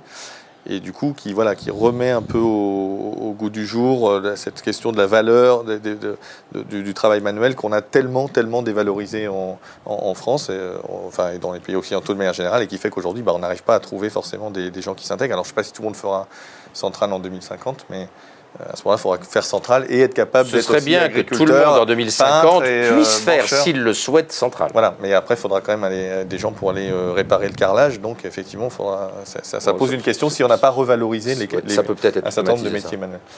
Refaire le carrelage. Le premier, le deuxième Bon. Le deuxième, Lewis Mumford, Technique et civilisation, qui vient d'être réédité. Lewis Mumford, c'est un grand penseur du XXe siècle, penseur de la, de la technique et qui est extrêmement, euh, extrêmement intéressant et sympathique. Et puis euh, le troisième, euh, Olivier Ray, une question de taille. Oh Je crois que j'avais déjà cité. Si, si, un philosophe. Bah, il a d'ailleurs gagné un ou deux prix. Non, non, c'est c'est enfin, pour moi intellectuellement très important de se dire qu'à chaque fois qu'on se pose des questions, il faut réfléchir à l'échelle à laquelle on se pose ces questions. On ne peut pas parler de la, concurrence et du libéralisme sans se poser la question de l'échelle, c'est-à-dire que le, concurrent boulanger, c'est génial, mais est-ce que le concurrent, le concurrent central nucléaire, est-ce que c'est bien ou pas bien? C'est des questions comme ça. La question politique, tout à l'heure, c'est la question de l'échelle aussi. Je pense qu'on n'a pas du tout le même personnel politique et les mêmes actions et les mêmes engagements à, différents niveaux. Voilà, et il remet tout ça au, goût du jour aussi, qui est un peu la pensée de d'Ivan Illich euh, d'une part et de, de, Schumacher euh, d'autre part, euh, et un Friedrich Schumacher, Small is Beautiful, donc voilà. Et, donc on, a, on a pris le troisième. Laurent Alexandre qui pianote. une question intéressante. Maintenant je prends les derniers, les derniers que j'ai lus. Ouais. Enfin, parmi les derniers que j'ai lus. Alors, avant, avant votre, votre, théorie citée dans votre livre sur l'intelligence et l'hérédité viennent-elles de James Watson? Vous répondrez à la, personne qui a posé cette question que c'est un pervers narcissique. Alors, alors des, bouquins, des bouquins que je trouve très intéressants. Il y a le bouquin de Brian Kaplan, euh, The Case Against Education, qui est un bouquin passionnant où, où il montre que finalement, l'enseignement supérieur n'augmente pas les capacités des gens, mais simplement une machine à les sélectionner. Et c'est très, très, très, très, très convaincant. C'est du Bourdieu, c'est un remis au goût du jour. Ah non, non, non, c'est pas du Bourdieu, parce que si c'était Bourdieu, j'en parlerais pas, je déteste Bourdieu. Donc, euh, ça, c'est un très bon bouquin. Pourquoi il y a, vous y a vraiment... Bourdieu J'ai le droit de détester les gauchistes. Euh, il y a vraiment un bouquin que, j'aime beaucoup, qui est le bouquin de Kai Fouli, euh, AI Powers, qui est une analyse économique de l'intelligence artificielle avec une couverture toute rouge qui est vraiment, euh, vraiment, euh, vraiment extrême, extrêmement intéressant. Et puis, euh, on a parlé d'école, etc. Il y a deux bouquins remarquables, donc je vais en citer quatre. Il y a le bouquin de Plumine, Blueprint, qui est vraiment remarquable. Et puis il y a Neuroscience of Intelligence, ailleurs, qui est la meilleure synthèse de la façon dont notre intelligence est produite, dont notre cerveau est créé, euh, par nos gènes, par l'environnement, euh, notre alimentation. Et c'est un bouquin euh, absolument remarquable. Donc ailleurs, Plumine, le Kaplan, c'est pas mal. Donc avant de se dire au revoir, la, fameuse question qui n'est pas une question, c'est laisser un conseil pour les jeunes générations, quelque chose d'impérissable qui va rester sur les réseaux. Philippe Biwix oh, Moi c'est la quatrième fois que je passe, alors le quatrième conseil, je ne sais plus ce que j'ai raconté. faisons preuve de techno-discernement systématiquement dans toutes nos réflexions, euh, qu'elles soient personnelles ou sociétales. Jouissez, profitez et n'écoutez pas les prophètes de malheur apocalyptiques qui vous démoralisent. La vie est belle, contrairement à ce qu'on vous raconte le bonheur était pour demain, titre de mon ouvrage. Messieurs, merci. Merci.